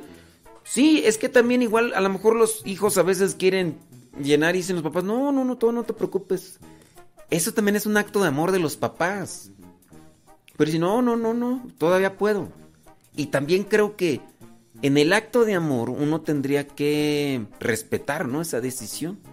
No tomarlo como desprecio, ni tomarlo así, no, pues... Si tú lo ves así, mira, ándale.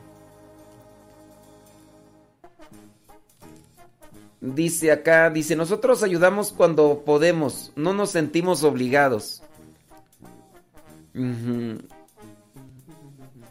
Bueno, es que si ayudan eh, solamente porque se sienten obligados, pues este. Pero ¿qué es ayudar cuando se puede? Y si es obligación, algunos ayudan cuidando y si no tienen dinero, el cuidado de la salud, ¿qué hacer? Sí, es que es una cuestión ahí compleja, ¿no? A, veces nos, hemos quedado con eso que nosotros pensamos que es y ya. Pero miren, yo, yo estoy presentando la perspectiva del, del análisis de la palabra para que no sea, eh, pues es lo que yo creo, es lo que yo pienso, es lo que yo siento, es analicemos la palabra, que otros la entiendan o no la entiendan porque igual no tenemos una apertura de conocimiento, es ya, es ya otra cosa. Entonces, Dentro del sentido moral, jurídicamente, dice, la idea de obligación es una dimensión moral. Jurídicamente puede entenderse como una orden de la razón. O sea, no es que me lo imponga, no.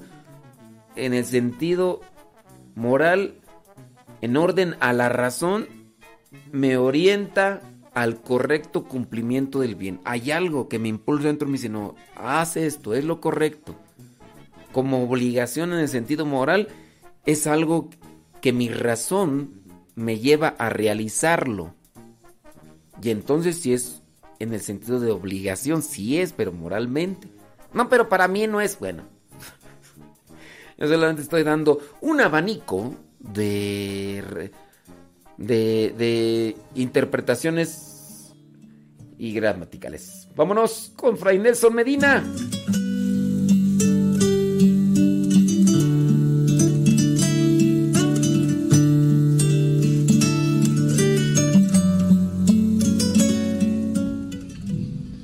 Hermanos, volvamos al texto de la primera lectura que, creo que tiene tanto que decirnos en este día. Fue tomado de la carta a los hebreos. Este libro de la Biblia, la carta a los hebreos, tiene que ser muy importante. Porque en los años impares como es este, durante cuatro semanas se lee la carta a los hebreos. Eso es bastante.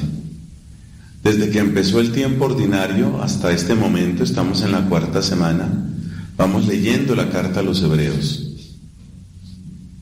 La próxima semana el panorama cambiará completamente. Pero nos queda una inquietud. ¿Qué es eso tan importante que tiene la carta a los hebreos para que la liturgia le dé un lugar tan amplio. Podemos sintetizar el mensaje de la carta a los hebreos en unas cuatro frases. Primera, que en Cristo hemos recibido verdadera salvación, lo que no podía ofrecer el culto de la ley de Moisés. Verdadera salvación hemos recibido en Cristo a través de su sacrificio. Eso es lo primero que hay que tener en cuenta. Es la primera gran afirmación. Es una salvación profunda, definitiva, irrevocable. Eso debe quedar claro. Segundo punto. Esa salvación en Cristo ha marcado un antes y un después. Lo cual quiere decir que nosotros estamos en el régimen de una nueva alianza, ya no en la sangre de los corderos de Moisés, sino en la sangre del Cordero de Dios. Pero esa nueva alianza está en peligro. ¿Por qué está en peligro? Si recordamos algunos textos que hemos venido oyendo estos días, nos damos cuenta que el cansancio, la dispersión y los ataques que recibimos ponen en peligro esa nueva alianza. Entonces podemos decir que la segunda frase es esa. Dios nos ha dado en Cristo una nueva alianza, pero esa nueva alianza está en peligro. ¿Por qué? Porque uno se cansa, porque uno se distrae, uno se dispersa y además porque hay persecución. Entonces, primera frase, tenemos salvación definitiva en Cristo. Segunda frase,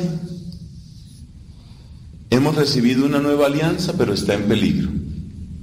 Tercera frase, para conservar la gracia de la salvación necesitamos perseverancia. Hay muchas invitaciones a la perseverancia en la carta a los hebreos. Y luego, la quinta frase, en la cuarta frase, la perseverancia necesita comunidad. Entonces repito los cuatro pensamientos fundamentales de la carta a los hebreos. La salvación nos ha llegado en Cristo lo que no podía hacer la, luz, la ley de Moisés. Segundo, así hemos recibido una nueva alianza, pero está en peligro. ¿Por qué? Porque uno se cansa, porque uno se dispersa, porque hay persecución. Tercera frase, para conservar la salvación se requiere perseverancia hasta llegar incluso a la sangre, nos dice el texto de hoy, y nos presenta toda una lista de testigos en el capítulo 11. Y cuarta frase, la perseverancia necesita comunidad. Especialmente estas dos últimas frases son las que me han movido a que hagamos esta reflexión a partir de la primera lectura. Porque la situación que nosotros estamos viviendo, yo creo que tiene su comparación con esto. Hemos recibido un don precioso, pero ese don está en riesgo. Y los mismos riesgos o los mismos ataques que detectó la carta a los hebreos, esos mismos ataques siguen en nuestra época. Es decir, uno se cansa, se le acaba el impulso, el entusiasmo, uno se dispersa, se distrae y a veces se margina de la comunidad y además pues hay persecución. O sea que este texto lo podemos aplicar sin forzar las cosas, lo podemos aplicar a nosotros mismos. ¿Qué remedios nos da la carta a los hebreos? Pues ya dije que son dos la perseverancia y la comunidad. Entonces nos dice, fortaleced las manos débiles, robusteced las rodillas vacilantes. Esa es la invitación a dar lo mejor de nosotros mismos, la invitación a la perseverancia. Y luego dice, caminad por una senda llana.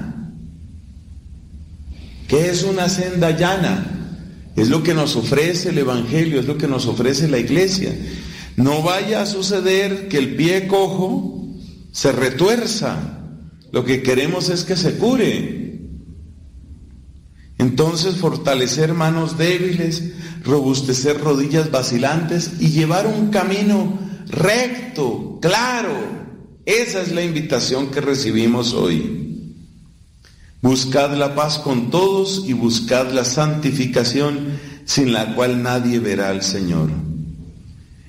Es, todo eso tiene que ver con la perseverancia, pero ahora viene la parte de la comunidad. Procurad que nadie se quede sin la gracia de Dios y que ninguna raíz amarga rebrote y haga daño, contaminando a muchos. Fíjense, estos son consejos muy actuales. Entonces, ¿en qué consiste la perseverancia? robustecer, fortalecer las manos débiles, robustecer las rodillas vacilantes y llevar lo que hemos dicho hoy a lo largo del día, llevar una vida clara, limpia, recta, sin estar torciendo las cosas. Decíamos en esta misma capilla hace meses, pero claro, no estaban algunos de ustedes, decíamos, mire, la vida religiosa en realidad es sencilla, somos nosotros los que la torcemos, los que la complicamos. Pero la vida religiosa en realidad es muy sencilla. De hecho, en cierto sentido es la vida cristiana más simple de todas, porque es una vida cristiana a la que se le ha quitado todo lo superfluo, todo lo que no es necesario. Es una vida cristiana que se ha reducido a sus elementos esenciales y que por eso es tan simple, tan sencilla. Entonces la invitación a la perseverancia es esa. Hermanos, fortalecer las manos débiles, robustecer las rodillas vacilantes y llevar una vida así, clara, limpia, sin torcer, sin esconder, sin segundas intenciones, sin agendas ocultas, sin trastiendas, esa es la vida religiosa y esa es la vida a la que se nos invita aquí. Esa es la parte de la perseverancia. Pero luego viene la parte de la comunidad.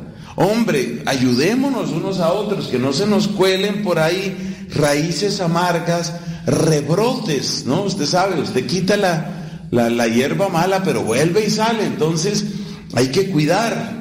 Tenemos que cuidarnos los unos a los otros para que no vuelva a brotar amargura hierba amarga, venenosa entre nosotros. Eso no significa solamente mirar a las personas, sino vigilar los corazones, porque la hierba amarga puede salir, puede brotar en cualquier corazón, en el mío, en el tuyo, en el de cualquiera. Entonces esas son las recomendaciones y no agrego más. Perseverancia y comunidad, fortalecernos, llevar una vida clara y limpia y ayudarnos unos a otros para que no entre hierba amarga, venenosa en la comunidad. Haciendo eso, seguimos el camino del Señor, permanecemos en su gracia, estamos en paz con todos y buscamos la santidad.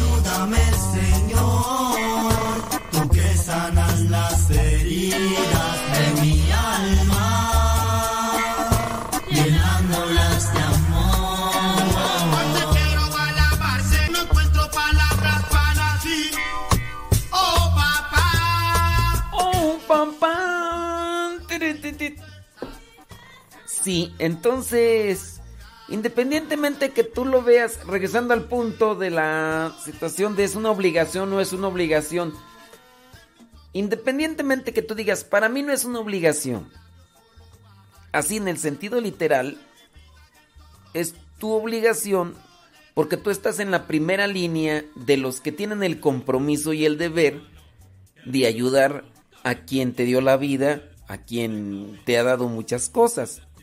Entonces, sí es... e, Es que el problema o las discusiones a veces con otras personas se dan en el sentido semántico. ¿Qué es la semántica? Vamos a meternos al internet.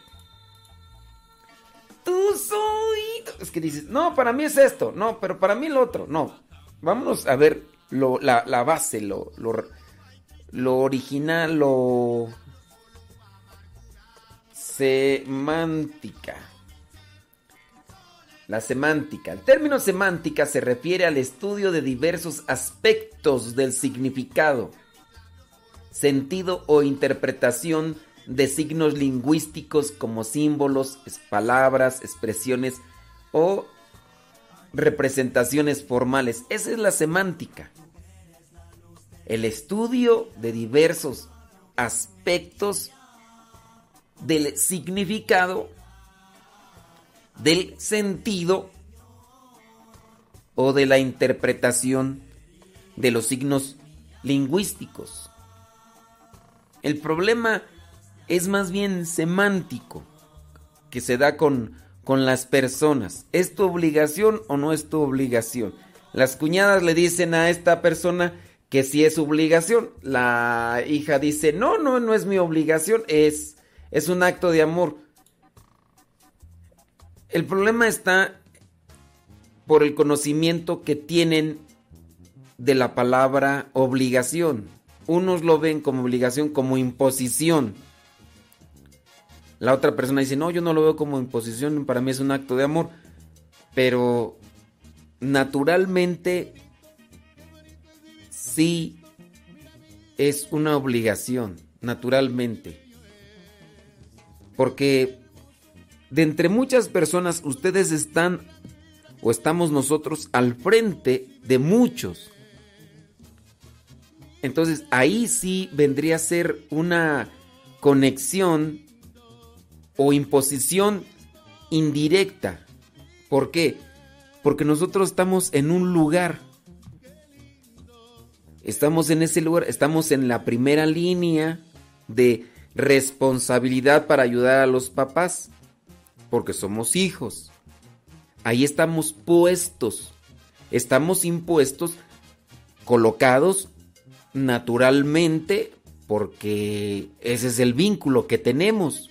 Entonces hay una imposición natural porque estamos en la primera línea, entonces hay obligación. Entonces, esta es más bien una cuestión semántica. El problema es semántico en, eso. Y, y aquí estriba pues del conocimiento que uno tiene o no tiene de las cosas y por eso a veces creo que podemos caer en desgastes innecesarios porque a fuerzas yo quiero decir que lo que yo creo es lo correcto, y a lo mejor no tengo mucho conocimiento y a lo mejor la otra persona sí y, ahí empieza uno pues con, con el debate. Si en, en tu caso de, de ayudar, ¿quiénes tienen que ayudar? Los hijos. Los hijos. Hay una imposición natural. Ustedes son los que tienen la responsabilidad primera. Y ¿Quién tiene, quién tiene más responsabilidad de ayudar a, a, los papás?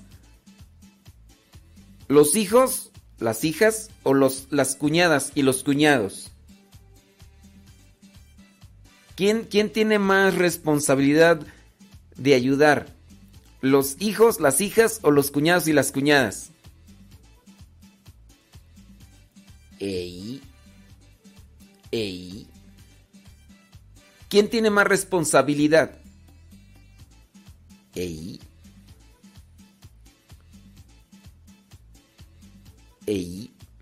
A ver, ¿quién tiene más responsabilidad? ¿Los hijos o las cuñadas? Y las cuñados.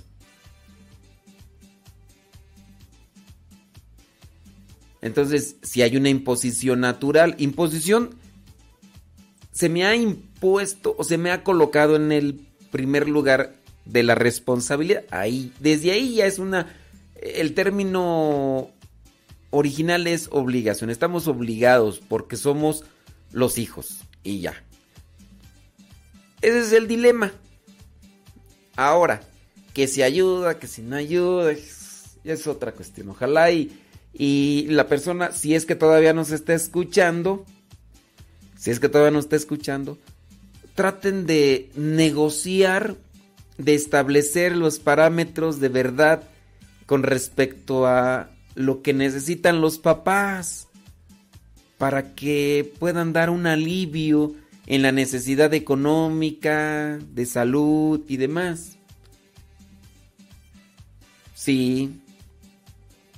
Bueno, mm, bueno, bueno.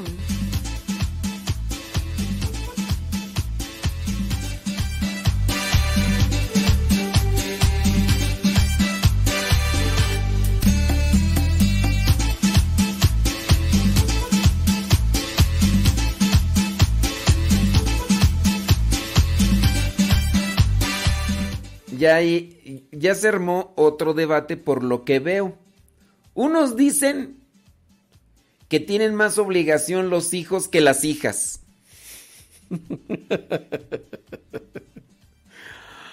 Ahora resulta, ¿quién tiene más obligación de ayudar a los papás, los hijos o las hijas? Y ahí unos están diciendo ahí que los hijos. Y otros están diciendo que las hijas. Y otros dicen que todos por igual. Pues sí. ¿Quién tiene más obligación? ¿Quién, quién, tiene, ¿Quién tiene más obligación? ¿Quién está adelante? ¿Los hijos o las hijas? Para ayudar a los papás. Ya después de que hemos purificado el concepto semiótico. Si es semiótico, el concepto semiótico, de semiótica. Es que esas cosas no me acuerdo ya. Ya hace tantos años y luego soy bien burro el, concepto, eh, a ver, ya después de que hemos purificado el concepto de obligación y que nos hemos dado cuenta que si es una obligación, no, para mí no, eso, eso podrá decir el padre. Para mí es un acto de amor, yo no lo veo como obligación. Eso, el padre qué, ese ni sabe. Yo, aunque, aunque los libros lo digan, yo, eso, ese es otro problema. Es otro problema. Ya es, es, es eh, calzonudez, es, es, testarudez, es necedad, Pero ya, eh, así la descripción como tal, ya, ya está. ¿Mm? Pues, pues, tú dirás lo que tú quieres, pero para mí no es una obligación. Pues no, no es una obligación, pues. No, pero no, tampoco me contradigas. ¿Por qué me estás contradiciendo? O sea, no nada más porque yo diga que para mí no es una obligación, tienes también que ponerte de mi lado. Yo no sé también por qué tú eres un borrego de primera. Oh, qué. Pues qué. Pues sí, es que, eh, o sea, fíjate nada más, ahí se te nota que estás tú todo este, así, porque no, sabes ni lo que quieres. Primero dices una cosa y luego dices, y luego para darme por mi razón, y también me dices otra cosa. O sea, desde ahí tú eres una persona voluble, eres una persona que no, no, no madura. Ya. Con esta gente. Entonces, ¿quién tiene más obligación de ayudar? Ya, ya, si lo quieres entender como obligación o, acto de amor, ya. Porque sí, es que todavía hay gente que dice, ay, pues no, a mí no me convenció. no, es de convencerte. Aquí no es de que voy a buscar algo para convencerte, es para presentarte los argumentos gramaticales que, que están y si lo quieres entender bien. Si no, no quieres entender, no. Pues a mí hasta que no me hagan entender. Ay, ¿Tú crees que se puede dialogar con alguien así de.? Bueno, ahora regresamos al otro punto que ustedes mismos ya empezaron ahí a eh, desdoblar. ¿Quién tiene más obligación de ayudar a los papás, los hijos o las hijas? Ey. ¿Quién tiene más obligación de ayudar? ¿Los hijos o las hijas? Y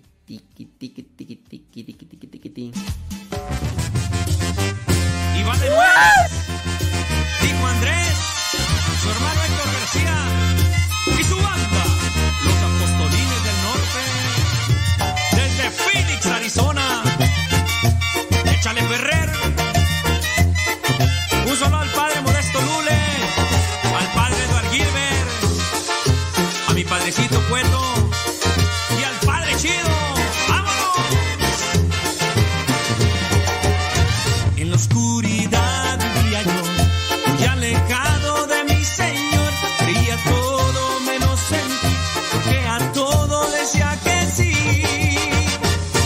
La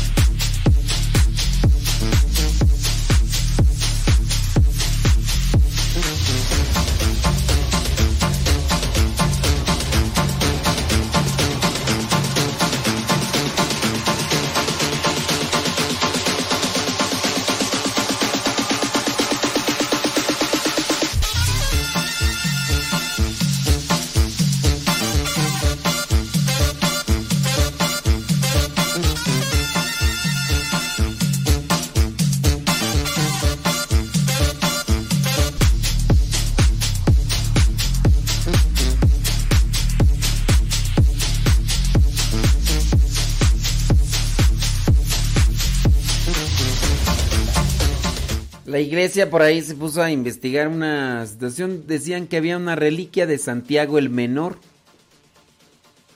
y el pariente de nuestro Señor Jesucristo y pues dijeron vamos a, someterlo a un proceso científico y pues no. La, reliquia conservaba el fémur.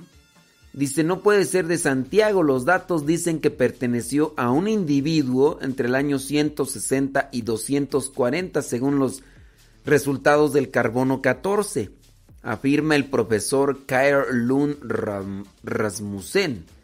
La datación ha sido imposible en el caso de los restos supuestamente atribuidos a San Felipe y también conservados en la Basílica de los Santos Apóstoles en Roma.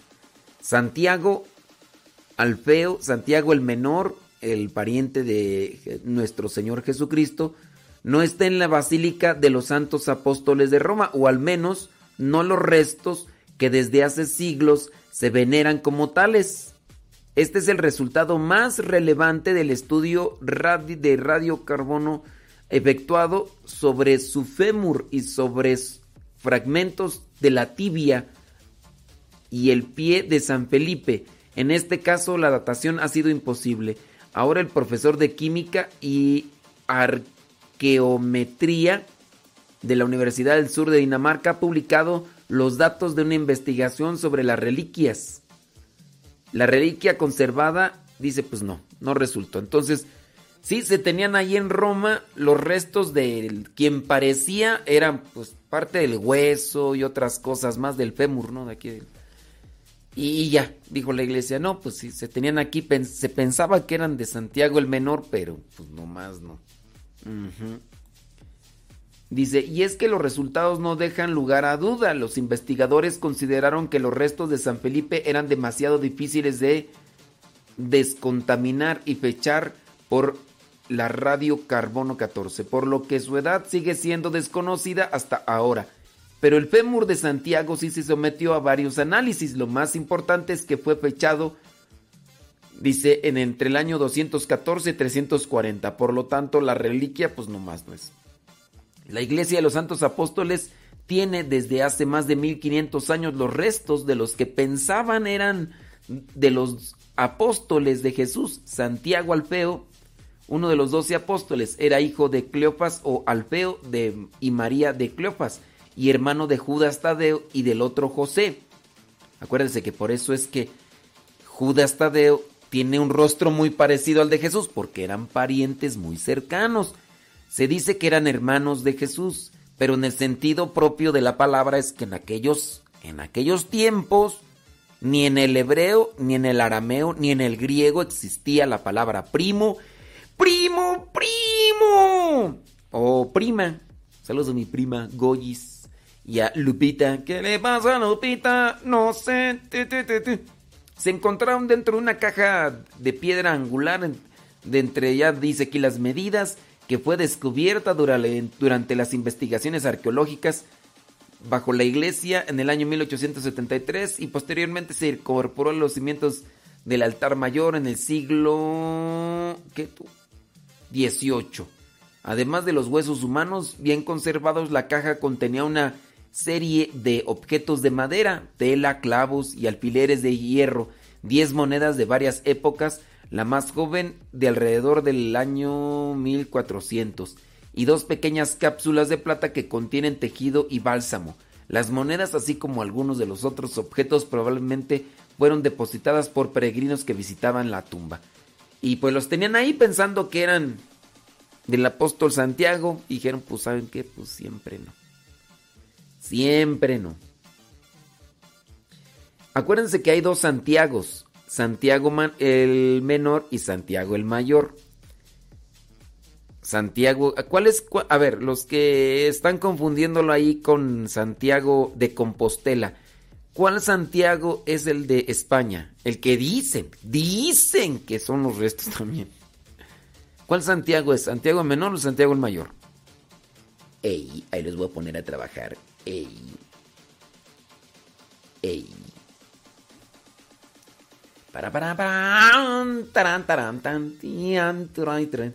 Entonces ahí se los dejo para que lo analicen y, lo chequen. All right. All right. Vientos huracanados. Gracias por estarnos acompañando. Hoy es día miércoles, miércoles 3 de 3 de febrero. Acá sobraron tamales por si gustan este a 5 pesos. Hasta creen que se les iba a regalar, hombre.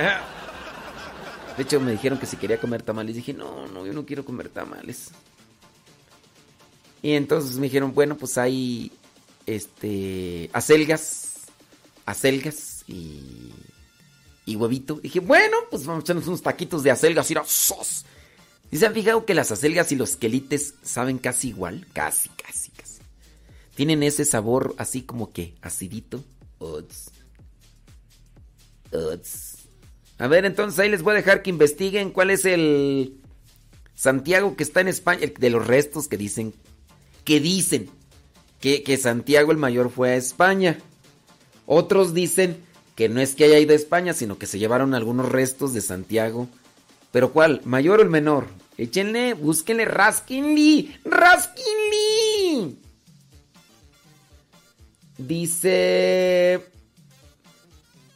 Dicen que les gusta mucho nuestra música, que quisieran saber dónde la encuentran.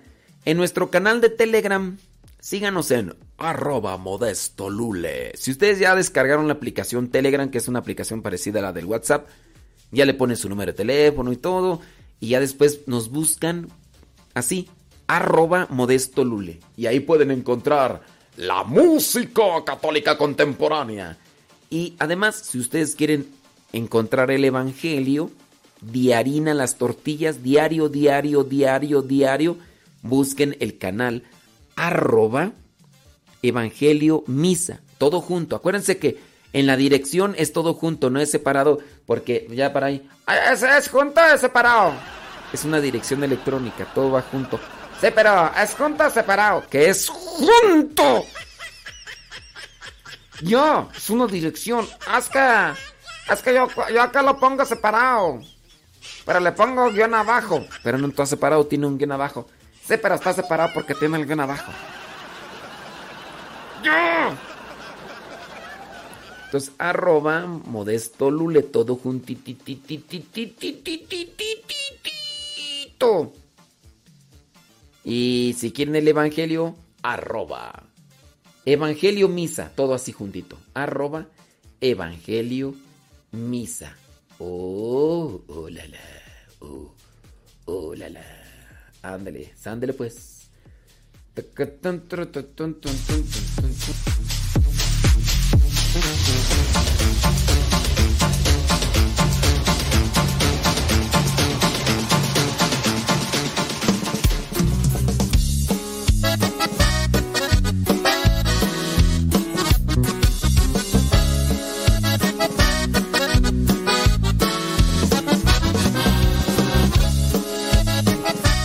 En el Evangelio del día de hoy, después viene el capítulo número 2 de la radionovela con la con el eh, con la mm, episodio El proceso a un ídolo de fútbol. Y me abraza tu calor, me da tu salvación. Me tardé mucho en descubrir. Por nada, pero los tamales están buenos porque anoche comí tamales y yo pues casi, nomás me ceno así un poquitito así de fruta porque pues hay que cuidar la línea. Y a veces, este, pues así, una, una cosita así pequeña. Y ayer estaban ahí los tamales, entonces dije, pues nomás un tamal, un tamal y un poquito así de fruta ahí. Y ya me comí la fruta y agarré un tamal, ¿no? ¡Oh! Bien bueno, me lo comí así de con pollo y chile verde. Y dije, pues ni modo, hoy voy a romper la dieta y me comí dos tamales y Señor, me das tu amor, yo tu creación. Por eso ahorita en la mañana dije, no, no, no, no, no me tientes, Satanás, no me tientes, que quiero conservar la línea. Me tardé mucho en descubrir todo el amor que para mí. Saludos, Lenali. Saludos a Odalis. Estaba abandonado. estaba tan equivocado. Sé que me amas, estás aquí. Yo sé que me amas, estás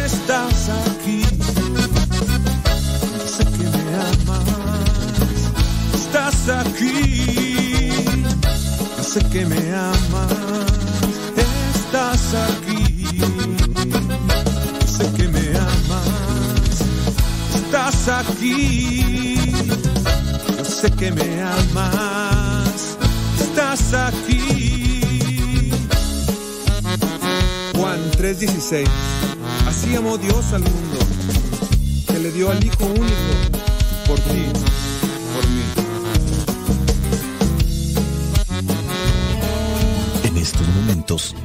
a escuchar la palabra de Dios. Dispón tu corazón para que el mensaje llegue hasta lo más profundo de tu ser.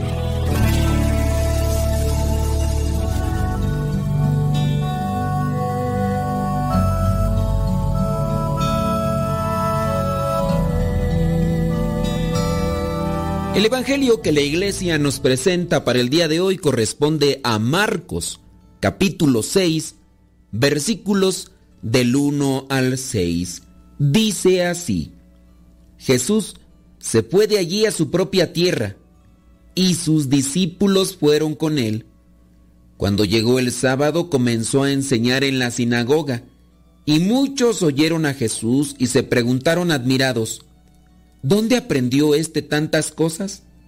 ¿De dónde ha sacado esa sabiduría y los milagros que hace? ¿No es este el carpintero, el hijo de María y hermano de Santiago, José, Judas y Simón? ¿Y no viven sus hermanas también aquí entre nosotros? Y no tenían fe en él. Pero Jesús les dijo, en todas partes se honra a un profeta, menos en su propia tierra entre sus parientes y en su propia casa. No pudo hacer allí ningún milagro, aparte de poner las manos sobre unos pocos enfermos y sanarlos. Y estaba asombrado porque aquella gente no creía en él. Palabra de Dios, te alabamos Señor. Escuchar tu palabra es inicio de fe Señor. Meditar tu palabra es captar tu mensaje de amor. Proclamar tu palabra, Señor, es estar embebido de ti.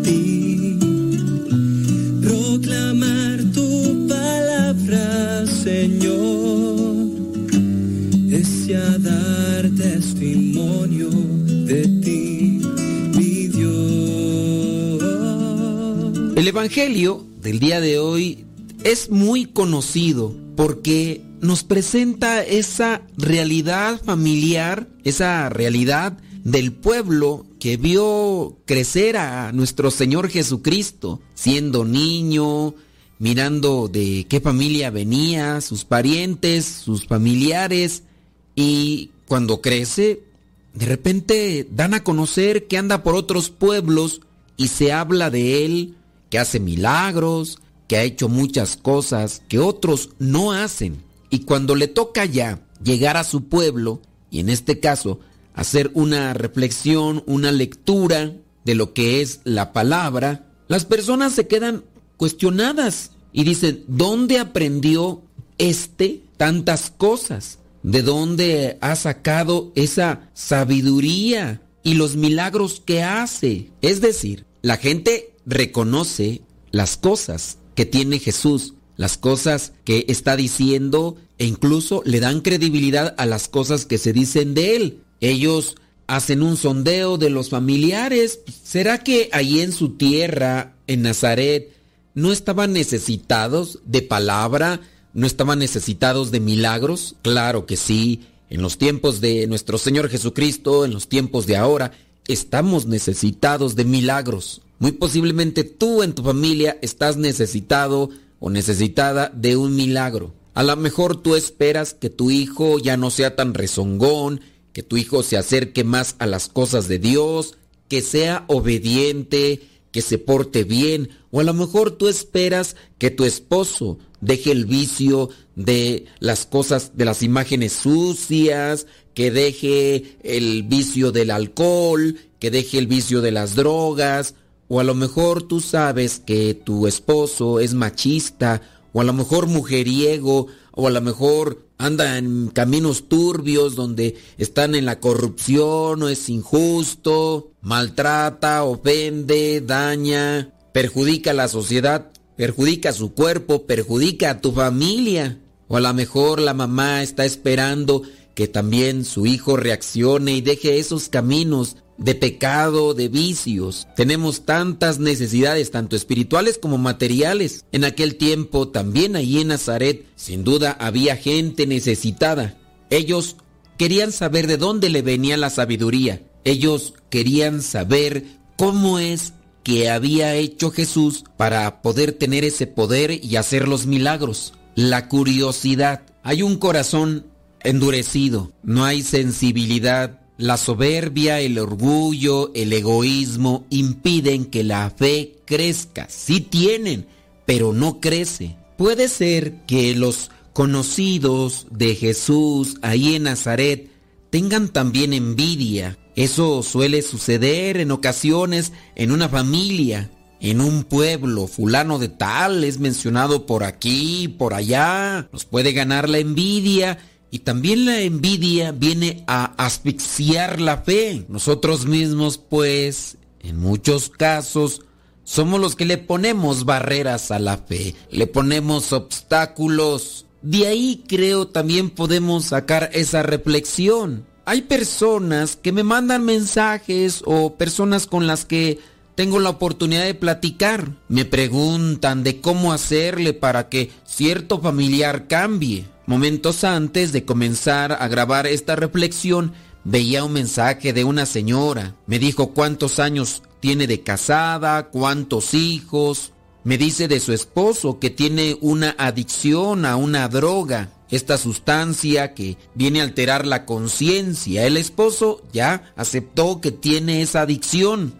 Cuando toca fondo y son visibles las consecuencias del consumo de esta droga, le viene el remordimiento, el cargo de conciencia y entonces sí le promete a la esposa que ya va a cambiar, que se va a rehabilitar y que va a hacer todo lo posible para ya no volver a caer en ese tipo de tentaciones y ya no afectar también económicamente a la familia porque hay que comprar la dichosa droga y a veces llega a gastarse lo que es necesario para los gastos de la familia. Cayó, tocó fondo y viene el cargo de conciencia y ahora sí viene a decir que ya va a cambiar. Pero eso solamente es durante un tiempecito. Dice la misma esposa que el esposo no hace nada para sanar, para liberarse, para fortalecer su interior y no ser presa fácil de ese vicio. Se le ha dicho que, que, vaya a retiros, que busque un guía espiritual, que vaya a un grupo de oración,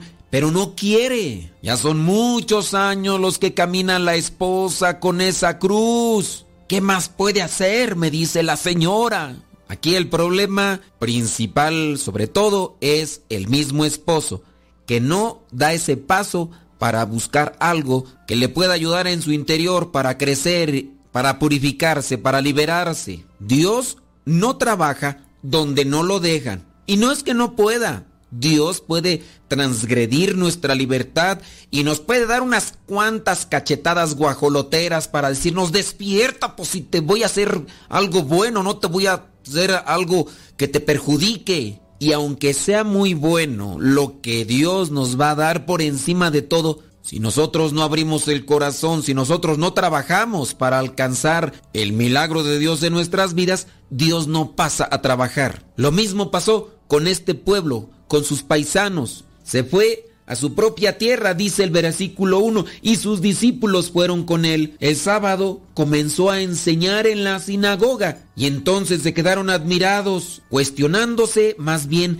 de dónde le había venido el conocimiento, dónde había aprendido tantas cosas, de dónde había sacado aquello para hacer los milagros. Y dice ahí el versículo 3 al final, y no tenían fe en él, no le dieron permiso de entrar a sus vidas no le dieron ese permiso de trabajar en ellos. Jesús, al ver la situación de sus paisanos, llega a exclamar, en todas partes se honra a un profeta, menos en su propia tierra, entre sus parientes y en su propia casa. No pudo hacer allí ningún milagro aparte de imponer las manos sobre unos pocos enfermos y sanarlos. Sí, los sanó pero dice que no hubo ningún milagro.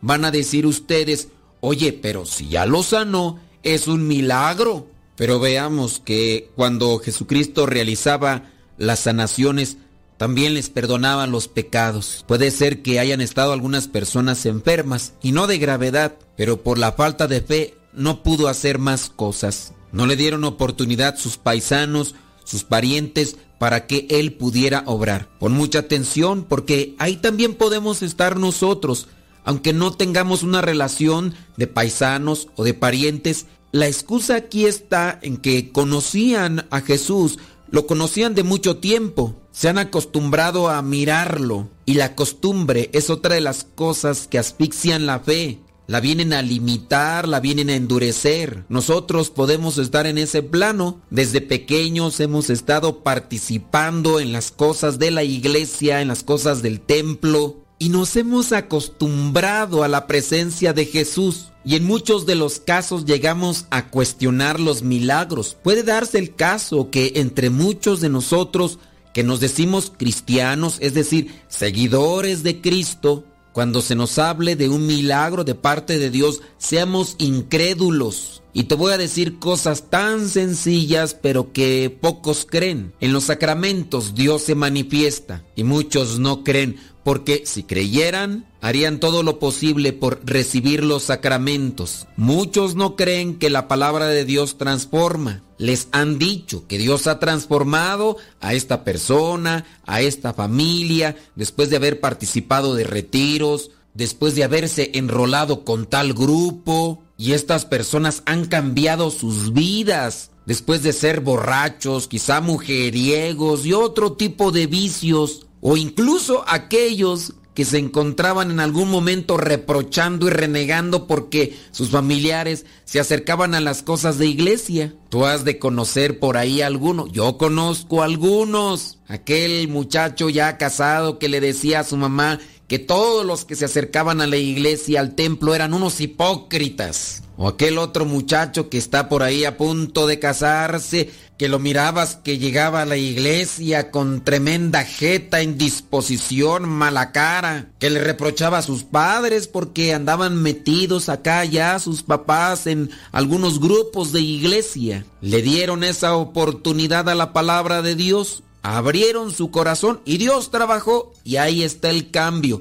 Y yo considero que ahora están más en paz. Aquella muchacha que andaba ya metida en la cuestión del libertinaje, explorando las drogas, dándole rienda suelta a los placeres desordenados, le dio la oportunidad a Dios en su vida reflexionó como el hijo pródigo, regresó a la casa de su madre, ahora con una bendición, pero ella contenta y llena de paz, pensando que la vida ya no le podría sonreír, y ahora ha descubierto el rostro de la iglesia que no conocía. Hay mucha gente todavía incrédula. Nos hemos acostumbrado tanto a nuestro Señor Jesucristo que pensamos que ya lo conocemos muy bien y que no puede hacer milagros. Pero ahí está, esperándonos para que le abramos el corazón, lo dejemos actuar y Él transforme nuestras vidas. Soy el Padre Modesto Lule de los misioneros servidores de la palabra. La bendición de Dios Todopoderoso, Padre, Hijo y Espíritu Santo, descienda sobre cada uno de ustedes y les acompañe siempre. Vayamos a vivir la palabra. Lámpara es tu palabra para mis pasos, sendero. Lámpara palabra para mis pasos, luz en mi sendero. Luz, tu palabra es la luz. Luz, tu palabra es la luz. Yo guardaré tus justos mandamientos. Señor, dame vida según tu promesa. Lámpara tu palabra para mis pasos, luz en mi sendero. Lámpara tu palabra para Mirando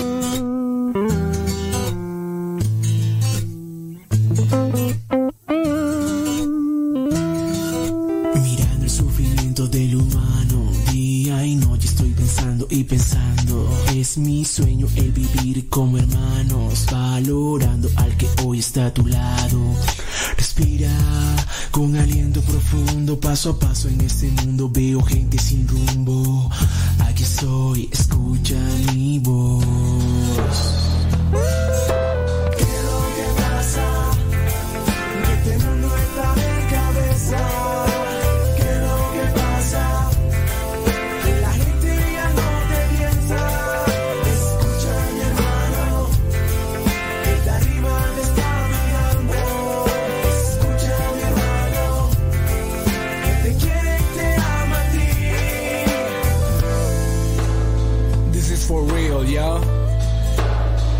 The.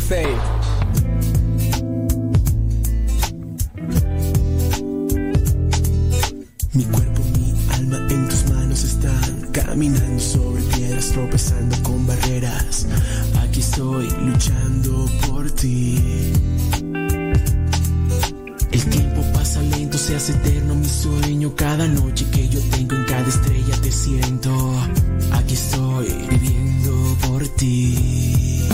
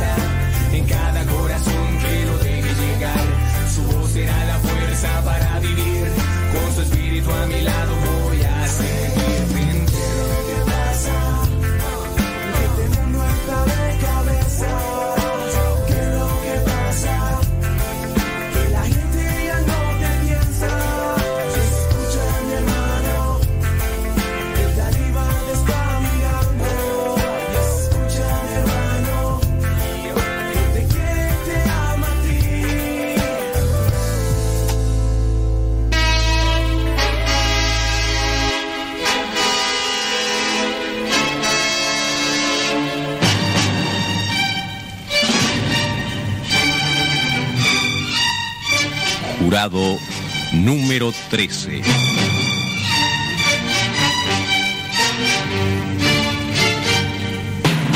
Porque en este tribunal del pueblo hay 12 jurados y uno más, usted. Este es un reportaje especial con notas exclusivas sobre el proceso que está debatiendo el Tribunal del Pueblo.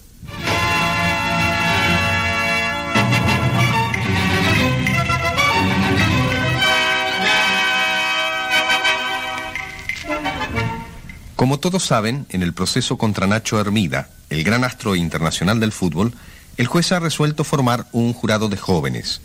Pues bien, ese jurado juvenil todavía no está constituido, de modo que hoy no habrá sesión en el Tribunal del Pueblo. Pero entre tanto, ayer nos llegó una carta muy interesante que nos hace casi un desafío. La carta está firmada el jurado número 13. Señor locutor, soy un oyente de sus transmisiones desde el Tribunal del Pueblo.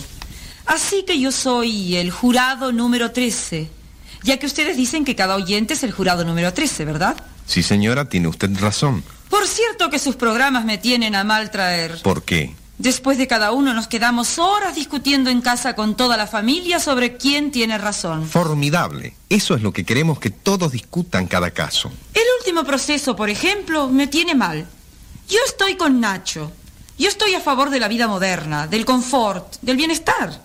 La posición de Juan Hermida me parece absurda, anticuada, atrasada. Pero eso de votar, de tener que decidir, ya es distinto. Harían falta más datos, más elementos de juicio. Señor locutor, ¿no le parece que su posición es muy cómoda? Usted nos hace discutir a todos, pero usted nunca opina, nunca dice lo que usted piensa. Qué cómodo. Así es muy fácil. A ver, si usted fuera jurado, ¿qué votaría? Caramba, amiga jurado número 13, me ha puesto usted en un aprieto. ¿Que qué haría yo si fuera jurado? Pues, pues lo primero justamente, saldría a buscar más datos, más elementos de juicio. Y eso es lo que he hecho. A ver si con eso los ayudo a decidir su voto. Ayer, después de recibir esta carta, salí a la calle con mi grabador portátil, a recoger datos, a entrevistar gente, Andaba por el centro, sin un plan fijo, sin saber por dónde empezar. De pronto me sorprendí a mí mismo parado frente a la vidriera de un comercio. Una de esas vidrieras modernas, llamativas, ante las que uno se para solo, sin darse cuenta, sin querer. Cuántas cosas tentadoras. Televisores, tocadiscos, licuadoras, relojes automáticos, encendedores, filmadoras, todo brillante de formas modernas, atractivas. Pensé, ¿y no es esto lo que se está cuestionando en el proceso contra Nacho? El confort, el bienestar. Decidí entrar en el comercio y entrevistar al dueño. Esto es lo que conversamos. Grabación, por favor. Así que usted es de la estación de radio. Como puede oír, aquí también tenemos música todo el día. Ayuda a vender. La música, ¿cómo decirle? Envuelve a la gente y así en medio de la música la gente compra casi sin pensar. ¿Usted está enterado del proceso contra Nacho Hermida? ¿O quién no está enterado? Por favor, qué disparate ese proceso. Ese Juan Hermida, ¿de dónde salió? ¿De la Edad Media?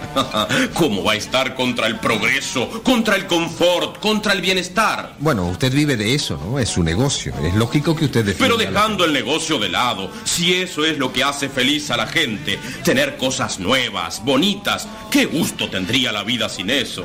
Pero usted dijo que la gente compra sin pensar. Entonces es que compran cosas que no necesitan. Disculpe, pero esa pregunta no tiene sentido. Necesitan, no necesitan. ¿Y qué es lo que no se necesita hoy en día? La gente también necesita tentarse con las cosas lindas, darse gustos, tener lo más nuevo, lo más moderno. Y después está la propaganda que también ayuda. La gente ve y oye la propaganda y se le despierta la necesidad. ¿Se acuerda cuando salió aquel anuncio? Si tu novio no te quiere comprar la nueva aspiradora 20, no te cases con él. No es el hombre capaz de hacerte feliz. Genial, vendimos miles de aspiradoras a parejas jóvenes. Juan Hermida diría que la felicidad matrimonial es algo mucho más serio que una aspiradora. Juan Hermida es un atrasado. Por suerte para mi negocio, nadie piensa como él. ya ve, esto está lleno de gente comprando. Pero hay tanto dinero. Bueno, damos facilidades. Siempre se puede pagar en cuotas. En cómodas e interminables cuotas mensuales. Cuando la gente quiere tener cosas, hace sacrificios, trabaja más. Y ahí está lo bueno. Eso es lo que dice Nacho Hermida. Y tiene toda la razón. El deseo de tener cosas es lo que mueve al hombre. Lo que lo hace esforzarse, trabajar, progresar. Vea, la semana pasada vino un hombre que quería un tocadiscos. Uno de mueble grande, importante, para poner en la sala y lucirse con los amigos que vinieran de visita. Estaba loco por él. Parece que un compañero de trabajo se había comprado uno y él quería tener uno también. más grande. Bueno, el sueldo que ganaba no le alcanzaba para la cuota. Así que no lo pudo comprar. Eh, que no pudo. ¿Sabe lo que hizo? Se consiguió otro empleo de noche y otro más los fines de semana. Trabaja más, pero se dio el gusto. Tiene su tocadiscos. Y si trabaja todo el día, ¿cuándo tiene tiempo de escucharlo? El hecho es que el hombre sintió un aliciente, un estímulo para progresar. Y ahora es el tocadisco y más adelante será la licuadora y después el lavarropa semiautomático y después el automático y después aparecerá el súper y entonces necesitará el súper automático y así. Pero gracias a eso la industria trabaja y el comercio trabaja y la gente trabaja. Eh, vea, yo tengo un empleadito que piensa irse a Alemania a trabajar. Oyó que en Alemania hay trabajo y se va. ¿Por qué? Porque allá se vive mejor. Y eso es lo que la gente busca hoy en día. Vivir mejor.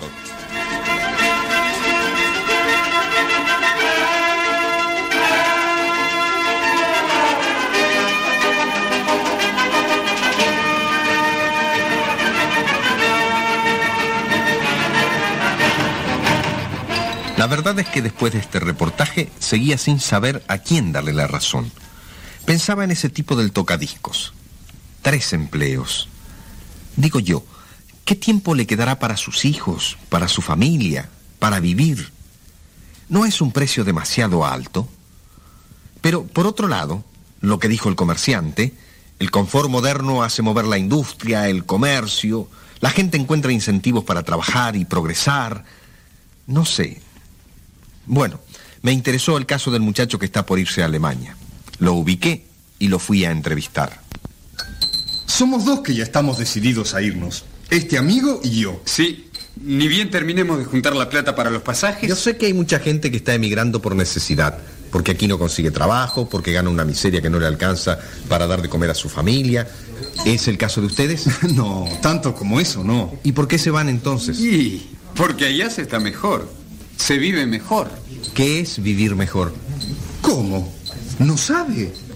¿No sabe que en Alemania tienen un altísimo estándar de vida? Yo sé de uno que fue y al año de llegar ya se ha podido comprar el automóvil. ¿Qué me dice? Eso se llama saber vivir. ¿Y entonces por qué será que la juventud de los países ricos, la norteamericana, la europea, la alemana también, está tan desconforme? ¿Por qué hay tanta protesta juvenil? No sé. Será... Será porque querrán más todavía. Usted sabe cómo es la cosa. Nadie está conforme con lo que tiene. Siempre se quiere más. ¿Y está bien? Así tiene que ser. Mire Nacho Hermida.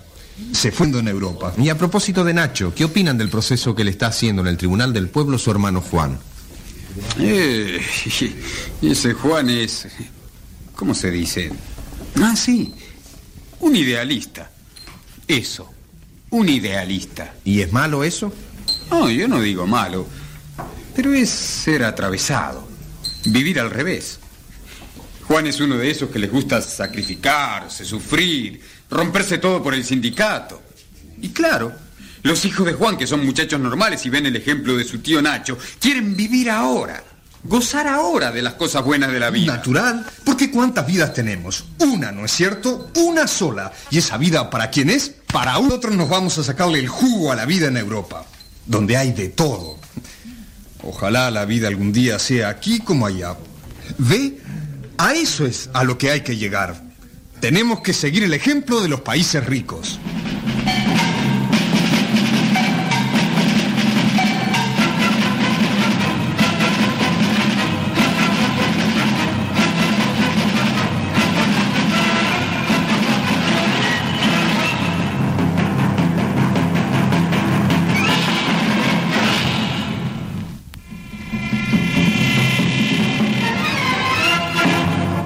¿Y realmente no tendrán razón esos dos que se van? A eso es a lo que hay que llegar.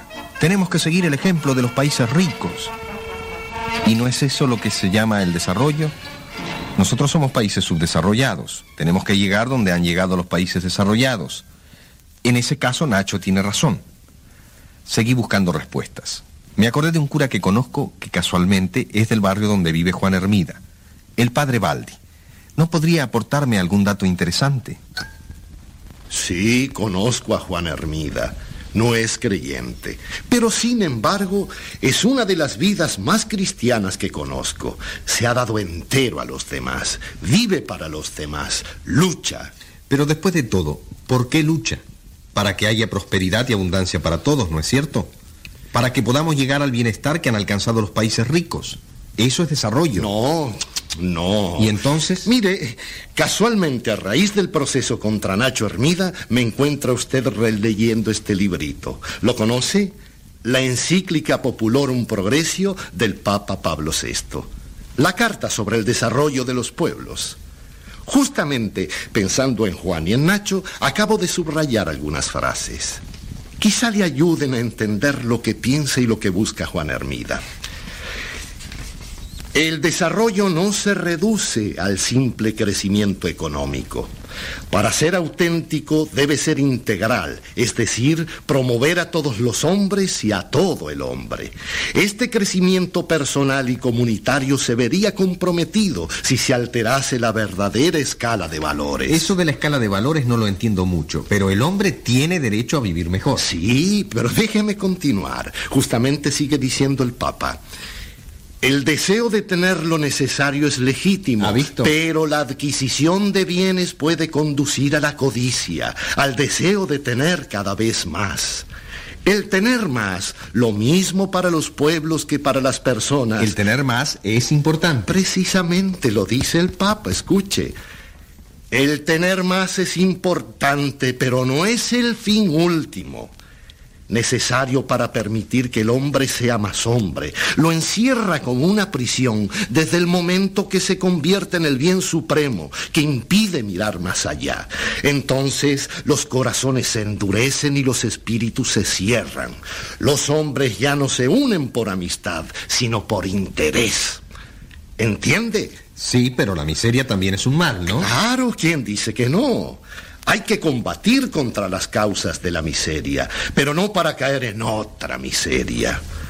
Usted decía que tenemos que seguir el ejemplo de los pueblos ricos. Mire lo que dice el Papa.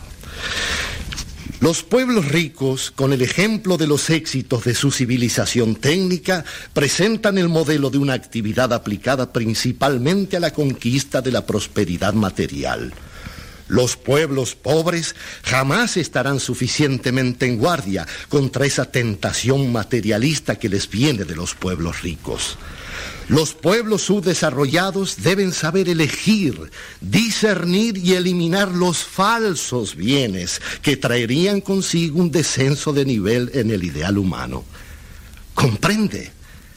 Tener más, sí, tener más es bueno, es necesario, pero para ser más, tener más para ser más libre, pero no para convertirse en esclavo de las cosas. Bueno, pero yo vine a conversar y usted me sale leyendo un librito. Oh, disculpe, de formación profesional. Busca datos. Le doy una idea. A Nacho Hermida todo el mundo lo conoce. Las revistas están llenas de la vida de Nacho. Pero trate de conocer mejor a Juan Hermida. Busque su perfil humano. ¿Y cómo? Hable con sus compañeros de trabajo. Están por dar las 5 de la tarde, hora de salida de la fábrica. Encontrará muchos en la cantina de la fábrica de vidrio.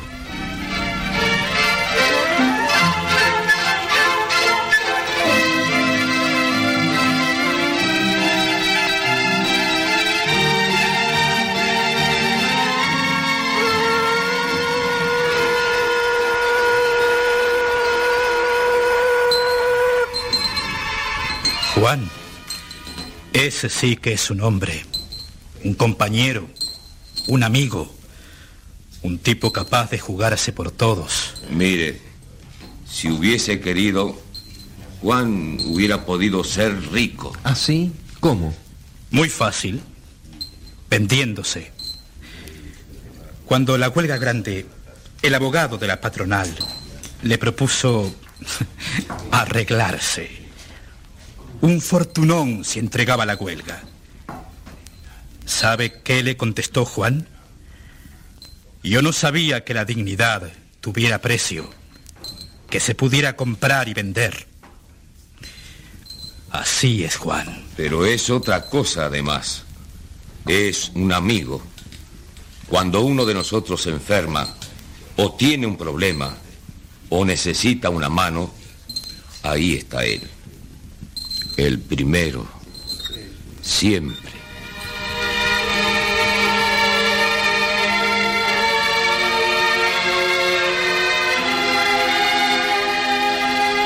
Un tipo formidable, Juan Hermida, por lo visto.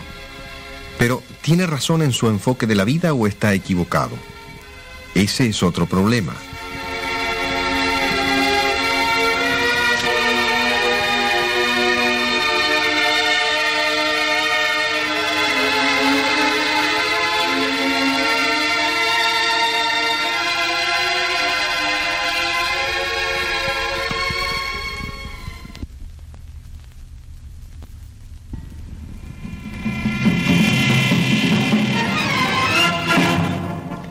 Seguía trabajando la frase de los muchachos. Tenemos que seguir el ejemplo de los pueblos ricos. Quería saber más acerca de la vida de los pueblos ricos. Conozco un alemán, Richard Bundt, un hombre joven que se ha venido a trabajar aquí. ¿No podía ser interesante hablar también con él? Me fui a buscar a los dos muchachos que están por irse a Alemania y me los llevé también conmigo. Wund, estos dos muchachos están por irse a trabajar a su patria. Pensé que usted como alemán podía serles útil, darles consejos, informaciones. Qué curioso. Ustedes que son de aquí se quieren ir a Alemania.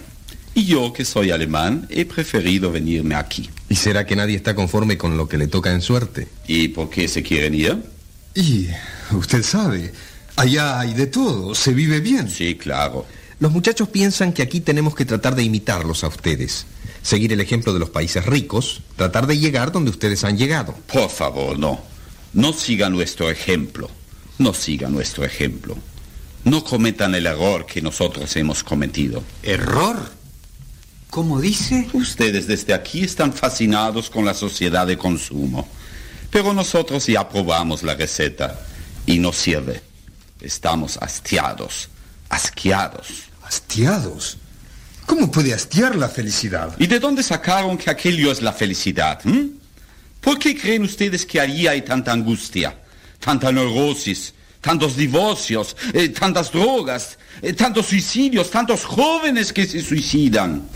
Sí, es cierto, hay de todo, cosas. Tenemos muchas cosas, pero nos dedicamos solo a eso, a trabajar para comprar cosas. Y nunca alcanza, nunca es bastante. Más se tiene, más se quiere. Cada día sale otra cosa nueva y se necesita tenerla. Y vivimos solo para eso, para trabajar. Nos hemos convertido en máquinas. No tenemos tiempo para nada, ni para los amigos, ni para los afectos. Somos máquinas de producir y comprar. Tenemos prosperidad, abundancia y también un tremendo vacío. Ustedes dicen que tenemos cosas. Mentiras. Las cosas nos tienen a nosotros. ¿Cómo? ¿Que las cosas... Claro, las cosas nos dominan. Trabajamos para ellas, para tener cosas. Nos hemos hecho esclavos de las cosas. Pero entonces, ¿cuál es la solución para nuestros pueblos? ¿Seguir así como estamos, en la miseria, en el atraso? Por supuesto que no. Ustedes tienen que luchar por salir de la miseria. La miseria también esclaviza. Impide al hombre ser libre, ser plenamente hombre. Pero cuidado de salir de una esclavitud para caer en otra esclavitud. Cuidado, ¿eh? Ustedes acá todavía tienen valores que los países ricos están perdiendo completamente. No se los dejen arrebatar. Nosotros, los países ricos, volcamos sobre ustedes cosas, cosas tentadoras. Claro, nos interesa venderlas, pero con eso los tenemos agarrados a ustedes. Ustedes las desean, nosotros los convencemos de que sin eso la vida no vale la pena. Y entonces para poder tenerlas, enajenan su vida, enajenan lo mejor de ustedes mismos. No se dejen esclavizar, no caigan en la trampa. La moneda con que los tenemos comprados a ustedes es falsa. ¿Saben por qué me fui de allá? Porque hoy la vida allá es egoísmo. Sí, egoísmo, interés. Cada uno vive solo para sí. ¿Eso es vivir? Sí. Pero la cosa es que allá todo el mundo tiene automóvil.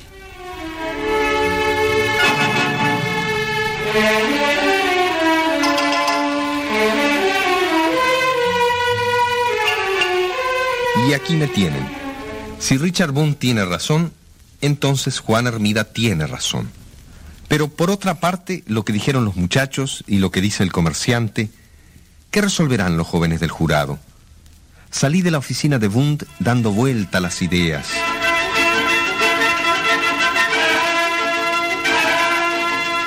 Y al ganar la calle, me volví a encontrar otra vez con la vidriera del principio.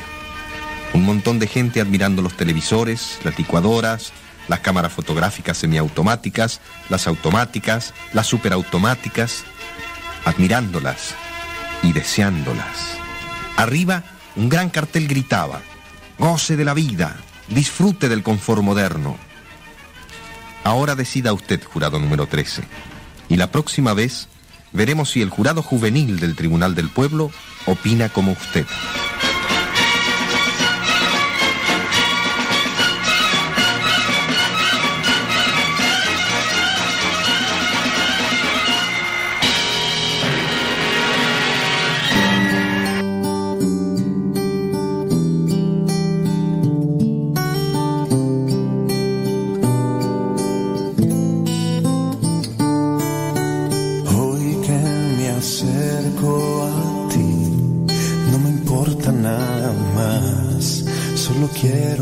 Tu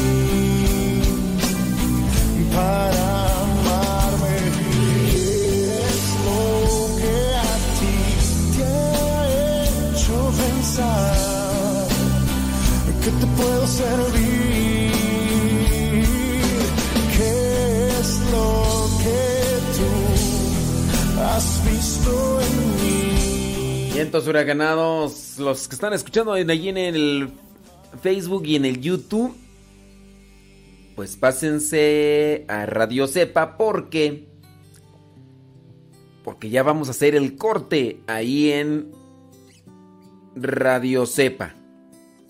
No, perdón, ahí en el Facebook estoy acá leyendo unos comentarios. bueno, pásense a Radio Cepa los que están en Facebook y en YouTube. Árele pues. Me perturbe, Señor, de tu perfecta paz, de tu bella amistad, de tu infinita protección, de tu inmenso amor y de tu redención.